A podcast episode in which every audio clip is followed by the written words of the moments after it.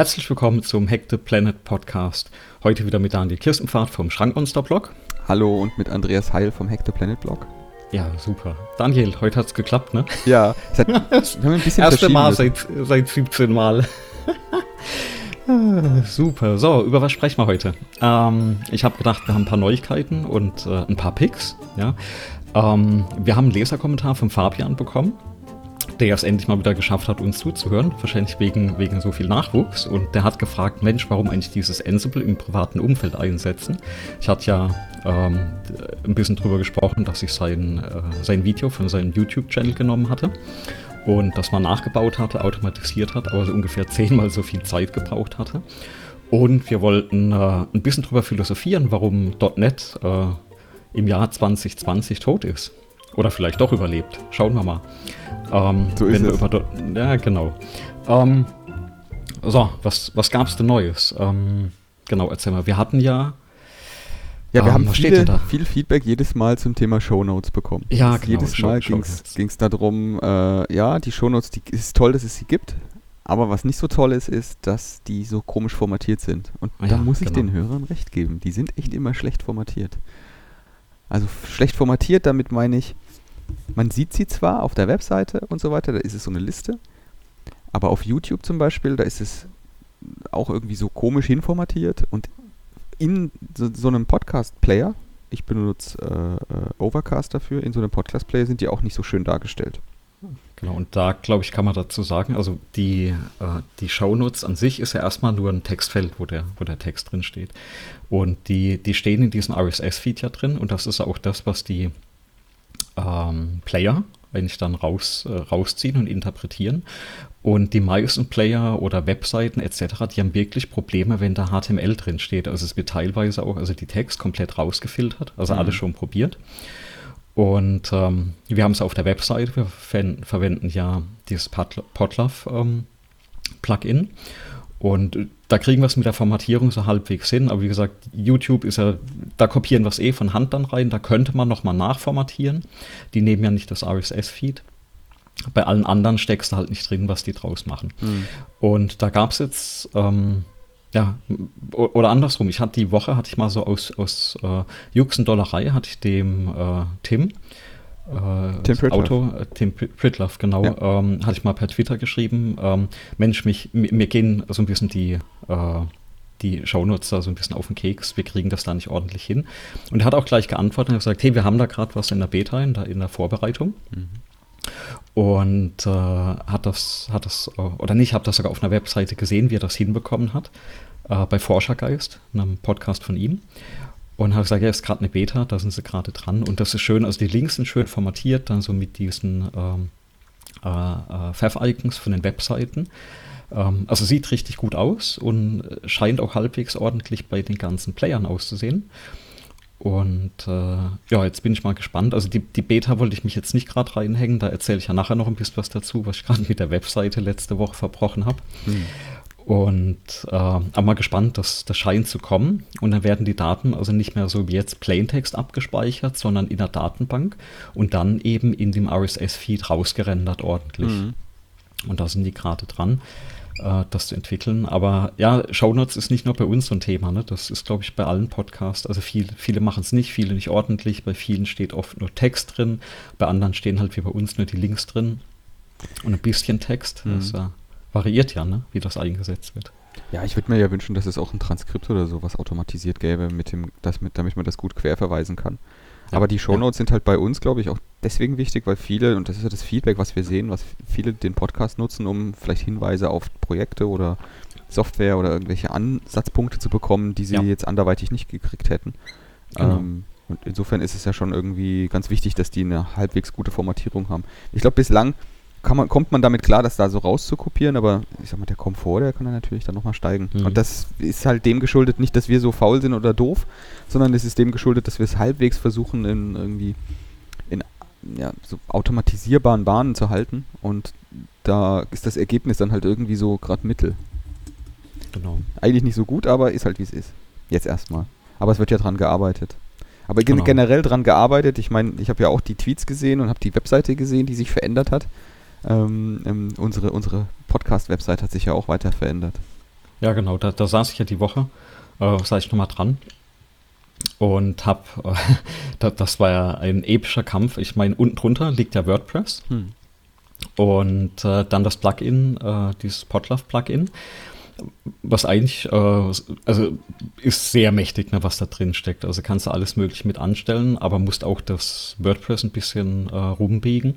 Mhm. Und mir hat so das Layout und das Theme bisher noch nicht ganz gefallen. Das war ja auch alles so zusammengesteckt, so über Nacht mal schnell. Hauptsache die Daten sind da, weil wir das hosten wollten. Und ich hatte ursprünglich noch die, die Startseite woanders gehostet. Also äh, unter einer anderen äh, Subdomain. Und das habe ich mal alles rübergezogen. Das, also am Ende waren das, also waren schon drei, vier Abende, wo alles über CSS gelöst, die Probleme.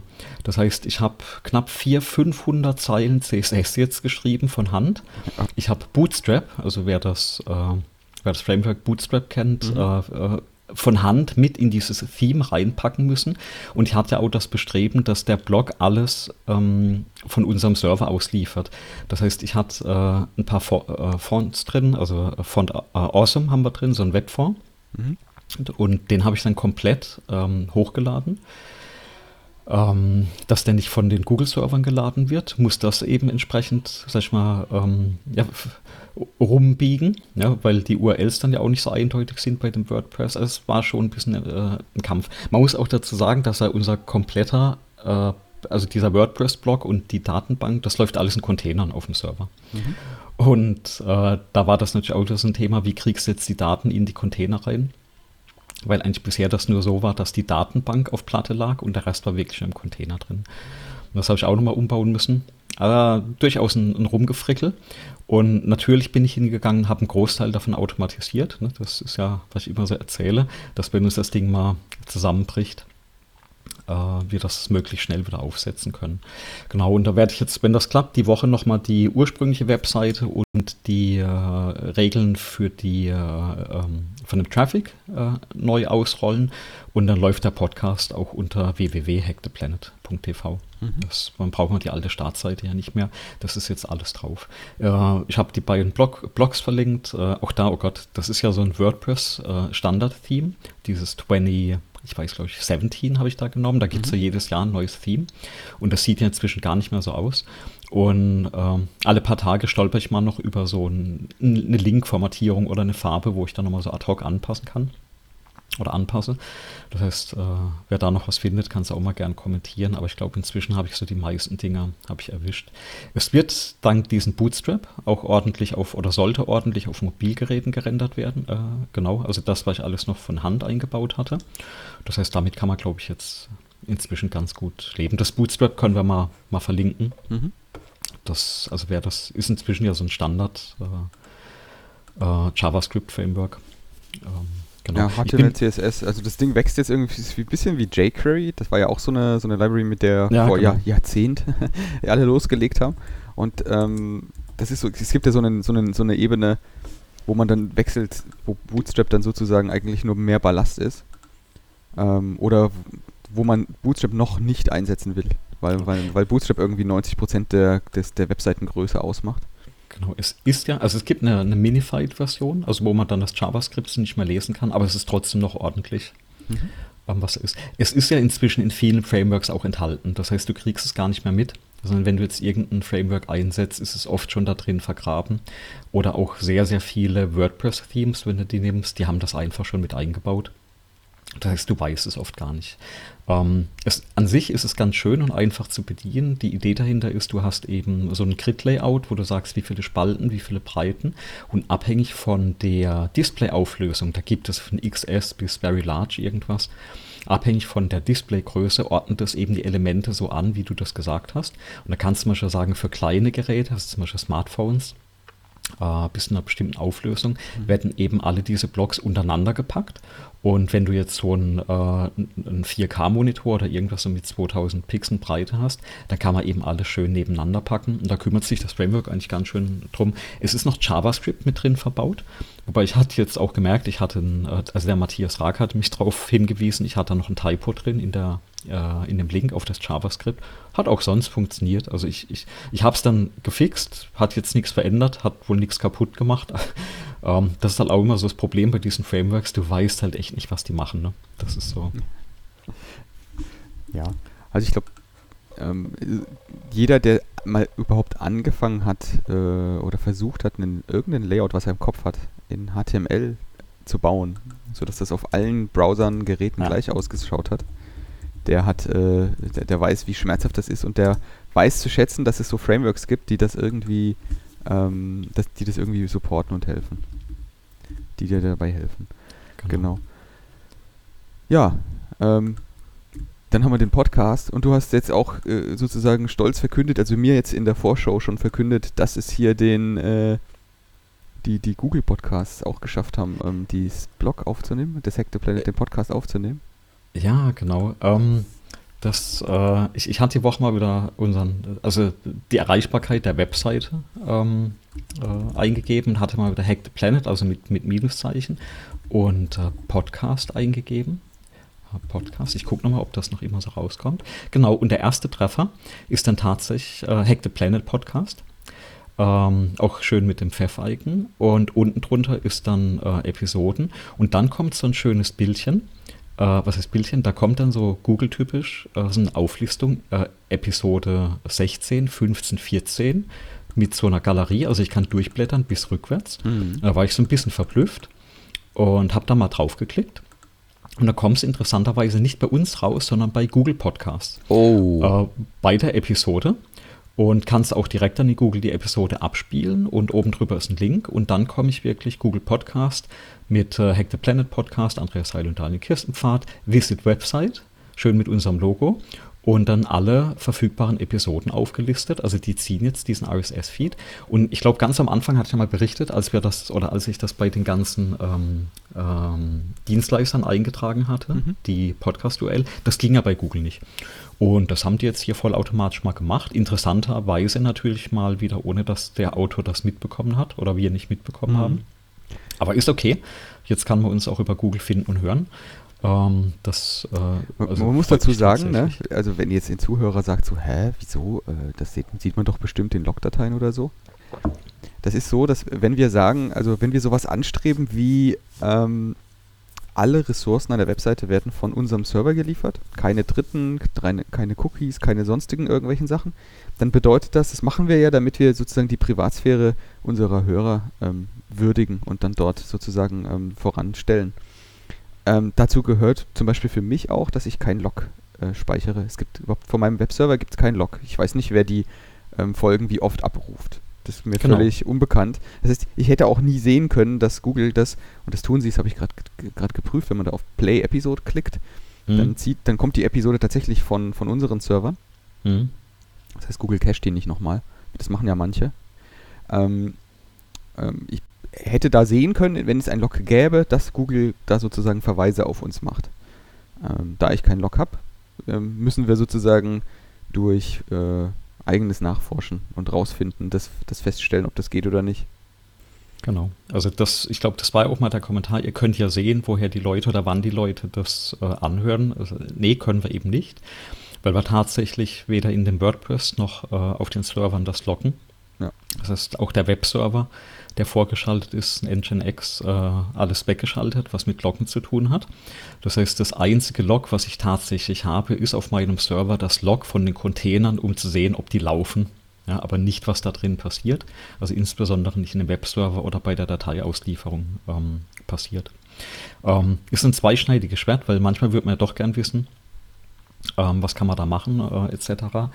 Aber ich finde das okay, weil das hat man am Anfang ja angekündigt und ist für mich eigentlich auch ein Experiment. Also zum Beispiel auch gerade mit den Links auf das, auf das Bootstrap, auf, äh, auf die ganzen Schriftarten, also diese Webfonts, die ich verwendet habe, ähm, die da reinzupacken. Und es ist tatsächlich ein Aufwand, wenn du so eine, also wenn man das mal vielleicht vergleicht, die, ich hatte zwei Schriftarten, also Webfonts, auf den Server gepackt. Das waren mehrere tausend Dateien, die man da hochladen muss. Und äh, oh das, äh, also dann wirklich per SCP, also SSH, das hochgeladen von Hand. Mhm. Ähm, und bis das dann alles auch funkt, alles funktioniert, es ist schon einfacher, das einfach bei Google schnell zu verlinken und das wird ja auch dann bei denen von den Servern ausgeliefert, aber da wollten wir weg. Also wer sich dafür wirklich interessiert, der kann ja auch mal so im Browser, gerade wenn man Chrome verwendet, äh, mit dem Rechtsklick und Inspect Page machen und da sieht man auch, glaube ich, unter Sources, wo die Daten herkommen. Und bei uns sollte alles ähm, wirklich vom Server kommen. Das Spannende ist, ich hatte am Anfang, weil ich auch nicht groß drüber nachgedacht hatte, ja auch noch von WordPress einfach das Chatpack-Plugin laufen. Und da siehst du wirklich mal, ähm, wie viel äh, ähm, mhm. wirklich von externen Servern kommt und auch was da alles mitgeloggt wird bei denen. Also wird ja quasi jeder Dateiabruf wird da geloggt. Dann werden viele Dateien von deinem Webserver noch irgendwo in einem CDN gecached. Das heißt, die kommen auch gar nicht von deinem Server. Und das geht dann so weit, dass eigentlich nur noch ein ganz kleiner Teil eigentlich von deinem eigenen Server kommt. Ja, das ist, äh, also ich, ich, verstehe ehrlich gesagt gar nicht, wie man in so einer Umgebung dann überhaupt eine Aussage treffen kann. Man, man ist ja angehalten oder das Gesetz verlangt ja von einem, dass man erklärt, woher Cookies kommen, wohin mhm. die Daten fließen. Wenn ich etwas von irgendeinem anderen Server lade, dann kann ich doch überhaupt niemals mehr sagen, was die mit dem Zeug machen, mit dem Zugriff. Ja, ja. ja und grunds grundsätzlich ist es ja so, dass das eh jetzt demnächst, ähm, Google hat ja angekündigt, Third-Party-Cookies nicht mehr zu erlauben. Ähm, ich bin mal gespannt, welches Konstrukt sie finden. Das habe ich, hab ich tatsächlich nicht weitergelesen, welches Konstrukt sie finden wollen, damit die Mar Werbungsindustrie da an der Stelle dann irgendwie nicht Einbußen sieht. Oder sie selber dann Einbußen sehen, weil das ist ja dann irgendwie ja. auch das Argument. Genau. So, und wenn man jetzt weiter guckt, ich hatte dann natürlich äh, auch ein bisschen Neuigkeiten gesehen. Eine Neuigkeit, wir, wir, haben ja auch einen Informationsauftrag.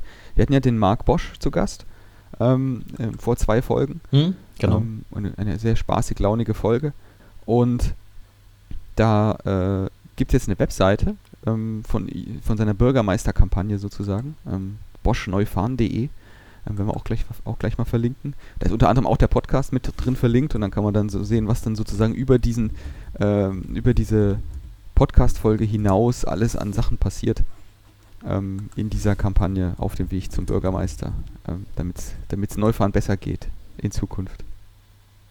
Er hatte ja, das hatte ich jetzt gerade auf Instagram mitverfolgt, ähm, er hatte ja als Markenzeichen diese 8-Bit-Pixelbrille ja. auf. Und äh, der hat jetzt eine Aktion gestartet, wo er diese Pixelbrillen wirklich äh, verschickt hat. Ähm, irgendwie in der Gemeinde oder an die Wähler. Ja. Äh, krasse Aktion irgendwie. Ja, die, die, die, die Brille, ich meine, das ist so als Markenzeichen, das, das, das, das kenne ich, kenn ich auch von ihm. Ich kenne ihn eigentlich nur mit dieser Brille. Ähm, genau. Er, hatte ja früher, hat er äh, das Xbox-Logo als Frisur. Das ja, war genau. auch ziemlich krass. Ne? Und ist dann aber mal umgestiegen auf die Brille, genau. Ja, die kann man wahrscheinlich einfacher wieder dann reduzieren. Ja. Genau. Genau. Und dann hatte ich natürlich ähm, diverse andere Picks, die mir dann die Woche über, die Tage über zugefallen sind. Ähm, einmal wir hatten es jetzt kurz vorher, weil der Andreas jetzt heute sitzt da, sitzt da wieder woanders, wie er das letzte Mal gesessen ist und hat jetzt genau. andere Technik mit, mit da am Mann und hat, hat sich beklagt, dass er ja mit dem mit den Tel Telefonen, die heutzutage, die man heutzutage kauft, so ein iPhone hat ja keine, keinen Klinkenanschluss mehr für den, für den Kopfhörer, ähm, dass man dann ja eigentlich gar keine Klinkenkopfhörer mehr rumliegen hat. Ja, und oder das, sie wegwirft. Genau, das würde mich nämlich tatsächlich interessieren, ähm, ob das auch schon mal jemand passiert ist. Also ich hatte dann das neue iPhone und das hat jetzt da unten diesen Lightning-Adapter, also nicht mehr den Klinkenstecker. Äh, warum hat sich mir immer noch nicht erschlossen, aber ich habe dann alle meine Kopfhörer genommen, habe gesagt, okay, brauchst du eh nicht mehr. Und habe die alle erstmal so äh, in eine Tüte rein, wo ich dachte, die fährst du demnächst dann zur, äh, zum Elektronikschrott. Einen habe ich aufgehoben, dachte ich, wenn du wirklich mal was hättest, ne, wo du den doch noch mal reinsteckst, dann äh, hast du auf jeden Fall einen Kopfhörer. Und so über die Jahre haben sich ja schon viele von diesen In-Ear-Kopfhörern angesammelt. Hm. Und dann äh, hatte ich die zum Glück noch nicht weggeworfen, die waren alle noch in dieser Tasche im Auto drin. Wo ich dann gemerkt habe, so in der Bahn plötzlich, ah Mist, die Switch, da geht jetzt da gar nicht mal ein iPhone-Kopfhörer, ja, der neue. Dann äh, saß ich irgendwo im Büro, dann kam der Kollege rein, dachte, oh, ich stecke schnell den Kopfhörer in mein Surface rein. Ah, okay, Mist, ist ein Klinkenstecker. Mhm. Ne? Dann saß ich zu Hause, hab äh, am Laptop abends gesessen, dachte, ah, okay, Mist, Batterie von meinem äh, Xbox-Headset äh, leer. Ich habe so ein Xbox-Headset mit dem Adapter an, an meinem PC. Dachte, ah, Mist, äh, Kopfhörer. Ah, okay, Klinkenstecker. Ne?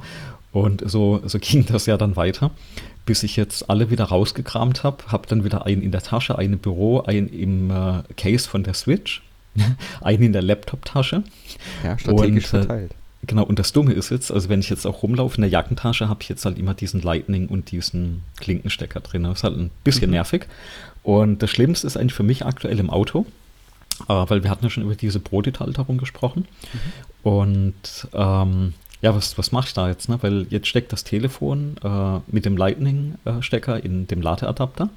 Und bisher, ich habe so ein Mini und der Mini hat einen Außen, also einen AUX-Eingang für einen Klinkenstecker und da hatte ich halt so ein 30 Zentimeter äh, Spiralkabel drin. Und eigentlich eine super Geschichte, weil hast halt reingesteckt, umgeschaltet, konntest immer vom äh, äh, iPhone dann auch die Podcasts oder Musik anhören. Geht jetzt halt nicht mehr. Ne? Seitdem höre ich wieder ganz traditionell Radio. Ne? Oh Aber irgendwo müssten ja auch meine, meine Gebühren gut angelegt sein. Wie zahlst du für Radio? Ja, ja, natürlich. Ich zahle für Achso, Radio. Du, du, hörst, du hörst also öffentlich-rechtliches Radio. Ja, ja, öf öffentlich-rechtlich, genau. Okay. Ähm, und äh, ja, das geht jetzt halt nicht mehr, also ein bisschen ärgerlich. Und dann habe ich mir da jetzt auch so einen Adapter bestellt, aber noch nicht eingebaut. Und dann bist du jetzt gerade gekommen und hast gesagt, hey, ich habe da eine Idee und jetzt erzähl mal, was du da so gefunden hast. Ne? Ja, ich benutze tatsächlich diese Adapter schon sehr lange, weil ich mhm. mag tatsächlich Kabelkopfhörer ähm, irgendwie genau wegen dieser, wegen diesen vielen Einsatzmöglichkeiten lieber. Und ich habe mhm. jetzt auch tatsächlich äh, für ähm, den nächsten Langstreckenflug hat sich meine Frau äh, auch wieder so ein so einen neues Kopfhörer hat sie gebraucht, hat sie sich ein Noise Cancel Kopfhörer bestellt und hat sich auch einen mit Kabel bestellt, weil er erstens billiger gewesen ist und zweitens ist eigentlich keine guten äh, auf dem Niveau und mit der Laufzeit vor allem, also wir brauchen der Kopfhörer muss zwölf Stunden muss er sollte er sozusagen Noise canceln, ohne dass man ihn irgendwo laden muss. Ähm, und da gibt es genau einen einzigen, den ich, von dem ich weiß, dass es ihn gibt. Ähm, so einen Bose-Kopfhörer. Und den gibt es halt nur mit Kabel. Ähm, mhm. Das heißt, du hast dann so eine kleine, so eine kleine Box, da kommt ein Kabel raus und das ist dann sozusagen das, was du in dein Gerät stecken würdest, wenn es denn einen, ähm, einen Klinkeneingang hätte oder Ausgang hätte in dem Fall. Und da gibt es Lösungen für. Und zwar ähm, habe ich auch so ein ähnliches Problem wie du in meinem Auto. Ich, ich äh, fahre ähm, auch ein Fabrikat derselben äh, Zusammenschlusses, also kein Mini, aber ein BMW in dem Fall. Mhm. Und da ist, ähm, der, der hat Bluetooth, aber witzigerweise hat es BMW nicht hingekriegt, da Audio über dieses Bluetooth zu machen, sondern da kann man nur mit telefonieren. Okay. Wenn ich, wenn ich, es ist irgendwie so gerade äh, in der Phase ah. gewesen, wo Bluetooth so scheinbar so sehr neu war. Gefühlt mhm. hatte das schon jeder, aber irgendwie BMW noch nicht. Ist ja egal. Auf jeden Fall habe ich auch so einen Klinkeneingang und ähm, habe hab genau das gleiche Problem. Spiralkabel, kein, kein, kein Stecker. Kannst mhm. du da irgendwo reinstecken. Da gibt es so kleine Bluetooth-Boxen. Äh, das sind also nicht Boxen im Sinn von Lautsprecher, sondern so eine kleine Schachtel. Da ist ein Klinkenstecker oder eine Klinkenbuchse dran. Ähm, eine Micro-USB-Buchse äh, und ein paar Schalter. Und ein Schalter, der ist besonders interessant, der schaltet um zwischen Senden und Empfangen. Und das genau tut diese Box. Die, die kann beides sein. Die kann sein ähm, Bluetooth-Sender. Das heißt, sie agiert als Quelle und sendet an einen Kopfhörer. Ähm, das heißt, du kannst irgendeinen beliebigen Bluetooth-Kopfhörer mit dem Ding pairen und kannst dann sozusagen ähm, alles, was in den Klinkeneingang reingeht, in diese Klinkenbuchse reingeführt wird als Signal, wird dann sozusagen auf dem Kopfhörer ähm, über, über Bluetooth abgespielt.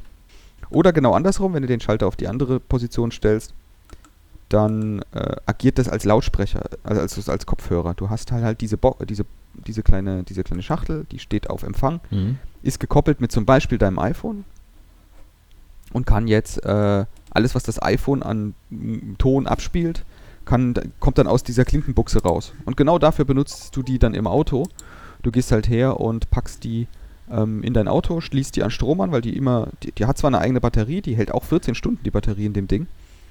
Ähm, aber du nimmst dann halt das Ding, steckst es immer an Strom und immer wenn du in dein Auto gehst, ähm, übernimmt die Box sozusagen genau diese Brücke zwischen äh, Kabel und deinem Telefon. Mhm. Und dein Telefon sieht dann irgendwie diese Bluetooth-Kopfhörer. Ähm, also für dein Telefon ist das halt nur ein Bluetooth-Kopfhörer, verbindet sich und dann die Musik läuft los in deinem, in deinem Auto. Das funktioniert ganz gut wenn man, wenn man zwei von den gleichen kleinen Boxen kauft, also weil die sind jetzt hier, ich habe es dir ja schon mal gezeigt im Bild, die sind jetzt irgendwie vielleicht mhm.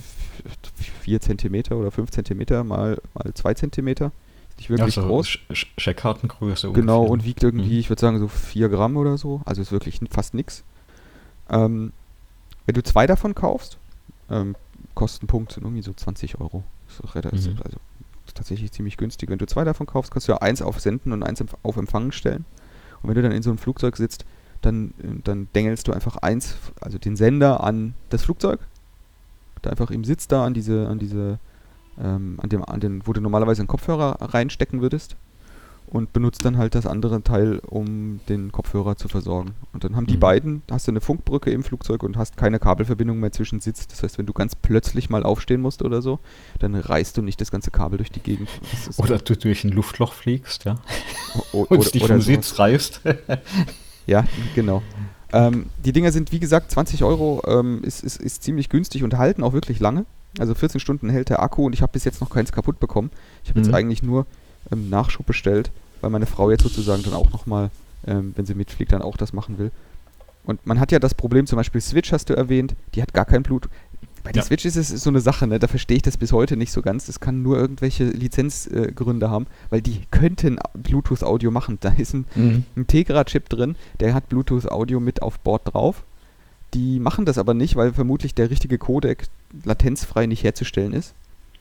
Also Mhm. behelfen sich ganz viele Menschen damit, indem sie solche Bluetooth-Adapter da irgendwie an die Switch dran bauen und dann mit der, entweder mit der Latenz leben, weil ist ja nicht jedes Spiel ist da irgendwie gleich anfällig für. Also wenn ich jetzt mit, mit, mit, mit, äh, mit Skyrim da als Rollenspieler durch die durch Himmelsrand ziehe, dann ist es gerade egal, ob die, ob der Hiebschlag äh, 10 Millisekunden oder 20 Millisekunden verzögert passiert. Ähm, und, und weil das so ist, kann man dann gut auch mit solchen Bluetooth-Sendern f- arbeiten und die einfach auch an die Switch dran stecken, wenn man will. Genau, das war eines der Dinge, die ich jetzt und, und hatte sich so durch so witzig ergeben vorher gleich ähm, im Vorgespräch bei uns. So, dann habe ich noch einen dritten äh, äh, Pick von meiner Seite. Wer, wer von uns bestellt alles was bei, bei Amazon? Ich würde sagen fast jeder.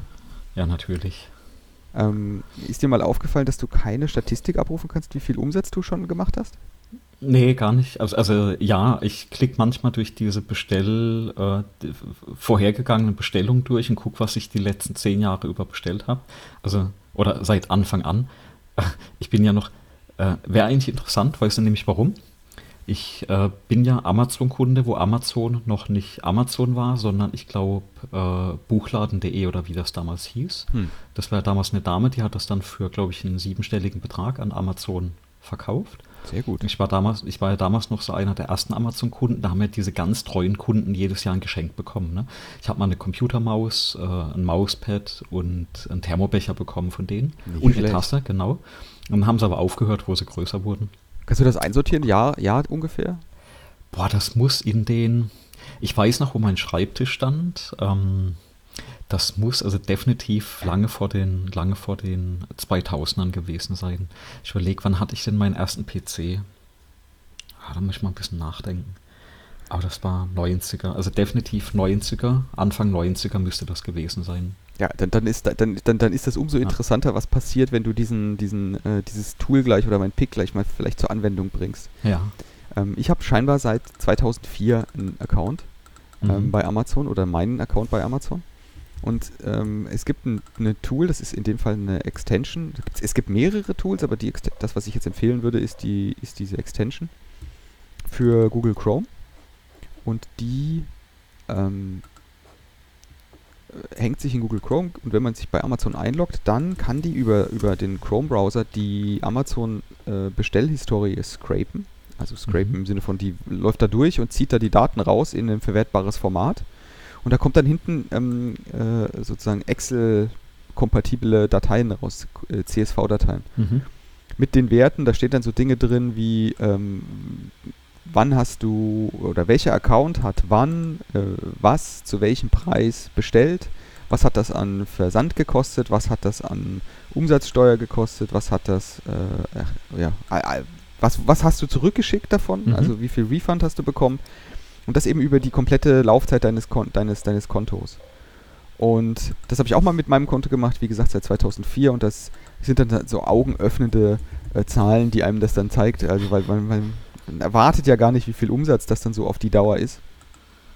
Werde ich jetzt auch nicht erzählen, wie viel Umsatz das ist. Auf jeden Fall ist es schon interessant, ähm, auch wie viel Anteil man zurückschickt. Ähm, äh, und vor allem auch, wenn man jetzt sich überlegt, ob sich das Amazon Prime-Abo denn lohnen würde, wo man ja meistens Versandkosten spart, das kann man da super rausrechnen und kann dann da super hingehen und kann sagen, na, habe ich denn jetzt das Amazon Prime-Abo rausgeschlagen oder nicht? Ja, okay. Genau. Und ähm, bei mir ist die Antwort ja. Also bei mir ist ein Amazon Prime-Abo scheinbar tatsächlich ähm, sinnvoll. Ähm, nicht nur, weil man da irgendwelche Videos kriegt. Ähm, aber generell ist einfach die, die Umsatzmenge Ähm, ganz interessant, die man dann da erzeugt. Und das ist auch, das sind auch, soweit ich das verstehe, sind das auch die Zahlen, die die ähm, Support-Hotline, die Kunden, Kunden-Hotline vor Augen hat. Wenn sie mhm. bewerten, ob du das jetzt irgendwie, ob sie dich gut finden, äh, ja, ob ja. sie die extra Meile mit dir laufen oder nicht. Ja, ja, okay. Genau, also so Na, dieser hatte, Customer schon, Value. Ja, also ich hatte das bei Amazon schon öfters, wo du da mal irgendwie Artikel gehabt hast und ihr äh, umtauschen oder zurücksenden, wo dann ab und zu auch schon mal kam hier, äh, nee, schick nicht zurück, wir liefern dir einfach neu. Genau, solche, und, solche Entscheidungen. Äh, genau, da gucken die wahrscheinlich drauf und schauen einfach, überlegen sich, hey, ist das ein Preis inbegriffen oder nicht? Ja. Das heißt, wie oft, wie oft bestellt der? Das ist, Aber man muss aber sagen, also ich, ich wohne hier ja am, also wir wohnen ja wirklich am Ende der Welt quasi. Und äh, mir tun die Amazon-Fahrer leid. Also bei uns wird hier umgestellt vor, hm. vor glaube ich, so einem Dreivierteljahr ungefähr. Da fahren jetzt, also der Fahrer, die kommt wohl aus Mannheim und die kommen in der Regel abends so um knapp vor 21 Uhr. Ja, das ist jetzt nicht mehr per DHL. In der Regel kommt das bei uns jetzt direkt mit diesem Amazon-Lieferservice. Die kommen da recht spät, wahrscheinlich weil wir auch wirklich die, das letzte Haus auf der Tour sind. Da tut mir das schon ein bisschen leid, dass die da abends so äh, das vorbeibringen müssen. Und noch viel mehr tut mir leid, dass die aktuell da fast jeden Tag bei uns vorbeikommen. Mhm. Und jetzt hatte ich auch vor kurzem gelesen, Amazon möchte jetzt da was einführen, diesen äh, Amazon Day, Amazon Day, mhm. wo du wohl zwei oder einen Tag die Woche sagen kannst, dass alle Bestellungen äh, da gesammelt werden und dann auf einen Schlag kommen. Was ich prinzipiell ja gar nicht so schlecht fände, weil gerade wenn du so äh, Kleinzeug bestellst, äh, ist schon irre, ne? wenn du überlegst, dann kommt das am nächsten Tag und das muss jemand picken, dann wird es extra äh, verpackt und die fahren da extra vorbei, wo ich mir manchmal denke, Leute, sammelt doch einfach diese Bestellung mal über drei Tage und also gerade das Gegenteil von diesem, ich bestelle es jetzt und will es morgen haben oder bekomme es morgen Abend schon. Mhm. Oder, äh, mein Gott, das reicht auch, wenn halt alles am Mittwoch kommt und ich muss aber nicht jeden Abend da zur Tür rennen und das Zeug abholen. Ne? Ja, ich glaube, man kann das ja tatsächlich jetzt schon ein bisschen, ein bisschen besser angeben bei Amazon, ja. wann man das haben will und dass man das gesammelt haben will. Das geht sogar, glaube ich. Hm. Ähm, das ist halt immer, es hängt halt davon ab, was man bestellt. Ne? Also wenn es halt jetzt irgendwelche, irgendwelche Geräte oder so sind, die du wirklich morgen brauchst, das ist was anderes. Also ich hatte jetzt tatsächlich eine SD-Karte, die ich jetzt gleich gebraucht habe, weil es die bei Amazon nur zu dem Preis gegeben mhm. hat. Ja, genau. Ähm, und die habe ich dann halt auch so bestellt, dass sie da ist. Ist dann auch grandios schiefgegangen, genau wegen dieser Lieferkette. Mhm. Also die, die Post hat dann gesagt, die, die schicken wir mal in eine Packstation und dann haben sie mir nicht gesagt, in welche und so weiter. Da gab es ja riesen, riesen Konfusion, was das angeht. Ja, ich lasse übrigens gerade das Tool am Hintergrund laufen und gucke mir gerade mal 2019 an. Ja. Und das läuft, das tickert das ja so gerade in Echtzeit äh, zusammen. Und ich gucke jetzt hier gerade auf diesen, ach verdammt, ich gucke gerade auf diesen Total-Wert, der da aufsummiert wird. Ja. Oh Mann. Ja, genau. Okay. Also das ist schon erstaunlich. äh, und, und ja, in dem Verhältnis darf man dann auch gerne mal so ein Prime-Abo sehen. Was jetzt noch ganz cool wäre, ist natürlich, das kann man ja selber programmieren. Man geht her und ähm, nimmt die Werte, man hat ja da die Preise für die, äh, für die mhm. sozusagen die, die, die Lieferung. Und ja. Ähm, jetzt geht man her und guckt die Preise über zum Beispiel Camel, Camel, Camel. Ähm, das ist ein Preisvergleichsportal. Mhm. Und äh, da gibt es auch ein cooles äh, Plugin für den Browser. Das zeigt dann, dann sozusagen den Preisverlauf von Produkten, die man da, da irgendwo auf einer Webseite gerade sieht. Und könnte man halt schauen, naja, das habe ich jetzt an dem und dem Tag gekauft. Ähm, war das denn der beste Preis an dem Tag? Mhm. Also hätte ich das woanders, dasselbe Ding auch woanders billiger gekriegt. Ja, ja. Und weil Camel, Camel, Camel dann auch in dem Fall diese Preissuchmaschinen meistens auch den, die Versandkosten haben, könnte man tatsächlich hergehen und könnte sich eine gute Querrechnung zusammenprogrammieren, könnte, könnte man machen, könnte über all seine, seine, seine Käufe, könnte man gehen und könnte sagen, ja, war das jetzt irgendwie dieses Jahr, hätte ich da Geld sparen können, wenn ich woanders mhm. gekauft hätte als bei Amazon? Aus dem Bauch raus würde ich sagen, hm, ja, wahrscheinlich schon. Ähm, auf der anderen Seite ähm, ist es natürlich viel mehr Arbeit und sagen wir mal, das Streuen von Benutzerkonten ist jetzt auch nicht ein Sicherheitskriterium. Es wird ja auch nicht besser, ja. die Sicherheit dadurch. Also da muss man tatsächlich mal sagen, da hat Amazon was geschafft. Ähm, es ist mir schon öfters mal passiert, dass ich gesagt habe, oh schau mal, da ist, äh, da ist günstiger Preis, ein paar Euro günstiger. Und dann doch da geklickt. Und was dann aber im Nachhinein immer rauskam, war entweder irgendwas war mit der Ware und du hast Rumzieherei gehabt, also das hatte ich ein paar Mal schon. Also wesentlich mehr Rumzieherei als bei Amazon. Mhm. Oder einfach die Lieferzeit. Also ähm, und da ärgere ich mich zum Beispiel aktuell immer bei Amazon, wenn ich äh, mich mal verklicke und das über den Marketplace kaufe und nicht über Prime. Und dann plötzlich äh, irgendwie eine Lieferung 14 Tage dauert. Und gerade das, was du beschreibst, eigentlich hast du es bestellt, weil du es morgen haben wolltest. Und ähm, ja, dann dauert es 14 Tage, bis es kommt, weil es von Buxtehude irgendwie geschickt wird.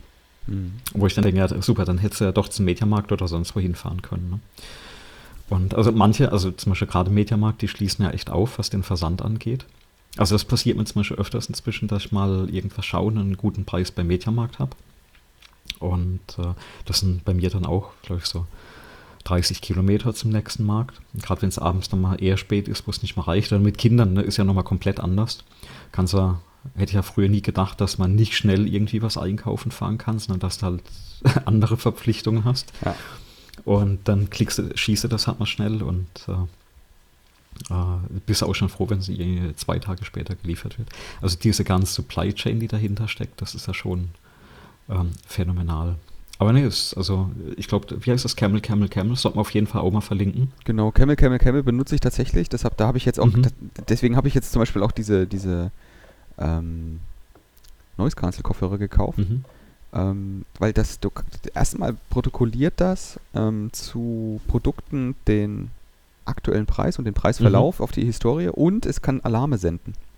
Ah, okay. Das heißt, ich habe tatsächlich dann letztes Wochenende irgendwie so einen Alarm gekriegt, dass jetzt der Preis von dem Produkt, was ich Montag gemonitort habe, diesen Kopfhörer, mhm. der unter ja. den Zielpreis gefallen ist, ähm, bei dem und dem Anbieter. Also man, das, die können auch unterscheiden, zum Beispiel zwischen Prime und Marktplatz.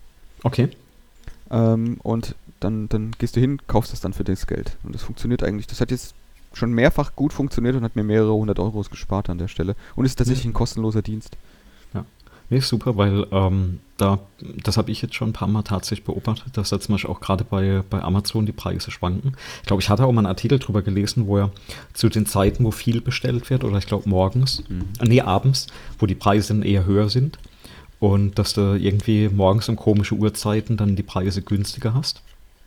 Und äh, das hatte bei uns mal, ähm, glaube ich, bei irgendeinem so einem äh, eine Weißware, so Trockner oder Waschmaschine, was es damals war, mhm. ähm, glaube ich, auch äh, einen dreistelligen Betrag ausgemacht. Also diese Preisschwankung. Ja, und äh, was haben wir natürlich gemacht? Ja, wir saßen halt da und äh, meine Frau hat lobenswerterweise permanent reingeklickt und geguckt, wie sich der Preis verändert hat. Mhm. Und draufgekommen sind wir damals auch wirklich nur, weil sie hat das gesehen zum Preis, hat gefragt, hey, sollen wir es bestellen? Guck mal, kostet so und so viel. Nee, super, also unbedingt bei dem Preis bestellen. Und dann hat es halt einen halben Tag später nochmal nachgeschaut und ich glaube, dann war der Preis halt wieder beim Normalpreis und eine Woche später war es halt wieder runtergesetzt. Mhm. Und ich meine, das äh, ja, offenbart ja jeder Logik, was da preistechnisch passiert. Ja, man muss halt auch sehen, ne, die ähm, es gibt tausend Tricks, die Händler dann auf Amazon zum Beispiel auch machen, damit sie dann da besser dastehen. Mhm. Ähm, zum Beispiel kannst du ja nur vergleichen von Produkten, die, auch, die, die, halt gleich bleiben, wo sich nur der Preis zum Beispiel ändert. Mhm. Also was auch wirklich vergleichbar ist. Und da gibt es tausend Tricks, dass du ein Produkt halt austauschst, dieselbe Produkt-ID machst, selbe Preiskategorie, aber dann mhm. halt ein anderes Produkt dann da reinpackst ähm, ja. und dann, dann fällt das dann im Preis oder es steigt im Preis und du siehst dann irgendwelche.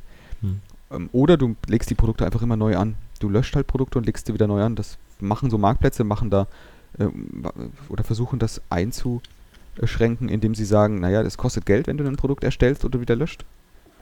Ähm, den Händler jetzt. Ähm, aber das führt dann trotzdem dazu, dass die Sachen so schwer vergleichbar sind und, und, und schwer funktionieren. Genau.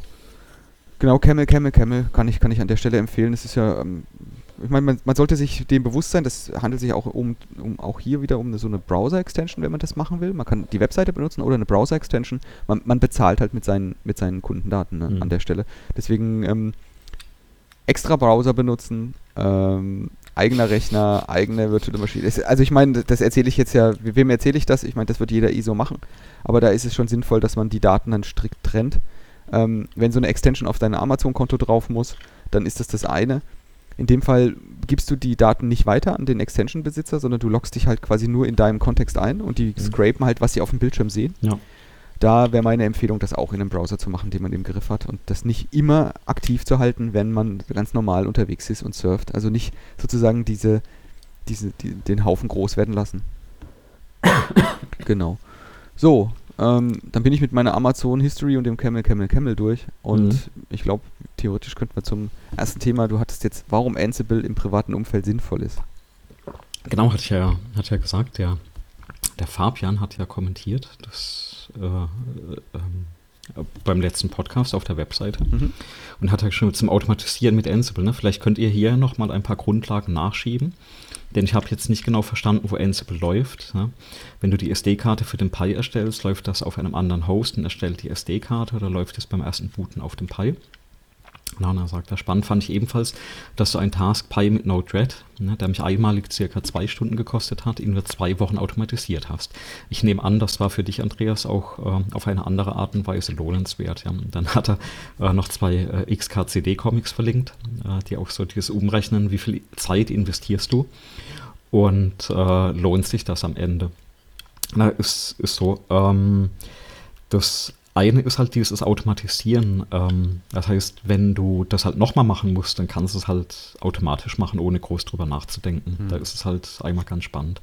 Ähm, bei den Pis ist, also Hintergrund für mich war da einfach SD-Karte, ja, die geht kaputt. Das habe ich jetzt schon mehrfach äh, schmerzlich erfahren. Und ich kann Stand heute diesen Pi in ein paar Minuten komplett so wieder installieren. Oder, jetzt kommt halt der Punkt, einen zweiten Pi installieren. Oder ich kann auch sagen, ich hatte ja von dem Setup das letzte Mal erzählt, da ist jetzt das Grafana drauf, das InfluxDB etc. Und wenn ich jetzt mich entscheiden würde, ich habe jetzt da zum Beispiel ein neues NAS, wo ich Container drauf laufen lassen kann, dann kann ich halt auch mit einer minimalen Änderung ähm, dieses Setup so gestalten, dass der Container für die Datenbank dann auf dem NAS läuft und der Rest immer noch auf dem Pi. Oder zum Beispiel das Grafana auf eine andere Maschine auslagern. Und ähm, das kann ich halt immer wieder komplett wiederholen. Das ist ja das Charmante an der Geschichte. Also einmal an diesen Containern, aber halt auch an dieser Automatisierung, dass ich da in diesem eigenen Skript was ändere und sage dann, okay, ähm, die, die Komponenten installierst jetzt auf einem, auf einem anderen Rechner. Und ähm, dann gibt es da, also ist halt wesentlich ähm, einfacher oder geschickter, das zu machen. Äh, Thema Zeitaufwand ist nochmal was anderes. Ähm, in einem betrieblichen Umfeld, wenn du das in einer Firma machst, äh, da lohnt sich das auf jeden Fall, weil da sprichst du von hunderten Rechnern, wo du sowas ja. ausrollst. Da gibt es auch nochmal andere Systeme. Also die, das Ansible habe ich zum Beispiel genommen. Und das ist vielleicht auch ein bisschen Antwort auf seine erste Frage. Das Ansible an sich installiert man ähm, auf dem Zielrechner. Also zum Beispiel, ich verwende ja Ubuntu, da gibt es ein Paket Ansible und das basiert auf Python. Äh, die aktuelle Version auch sogar schon auf Python 3. Und die Skripte laufen dann, also das sind Python-Skripte, die laufen dann auf dem Zielrechner.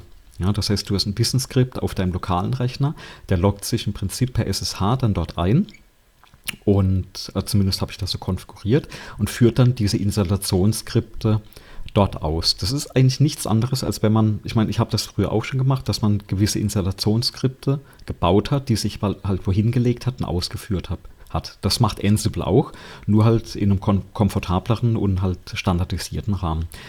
Und äh, Ansible hat den Vorteil, diese Daten liegen, also die Skripte liegen erstmal alle bei dir lokal und die werden dann auch hoch, hochgeladen und auf dem Zielrechner ausgeführt. Es gibt andere Systeme, also gerade im kommerziellen Umfeld wie Salt äh, oder SaltStack und Puppet, die haben dann aber dafür immer einen zentralen Server, wo das abgespeichert wird. Und das ist eben in einem Ne? In, in einer Firma ist das super.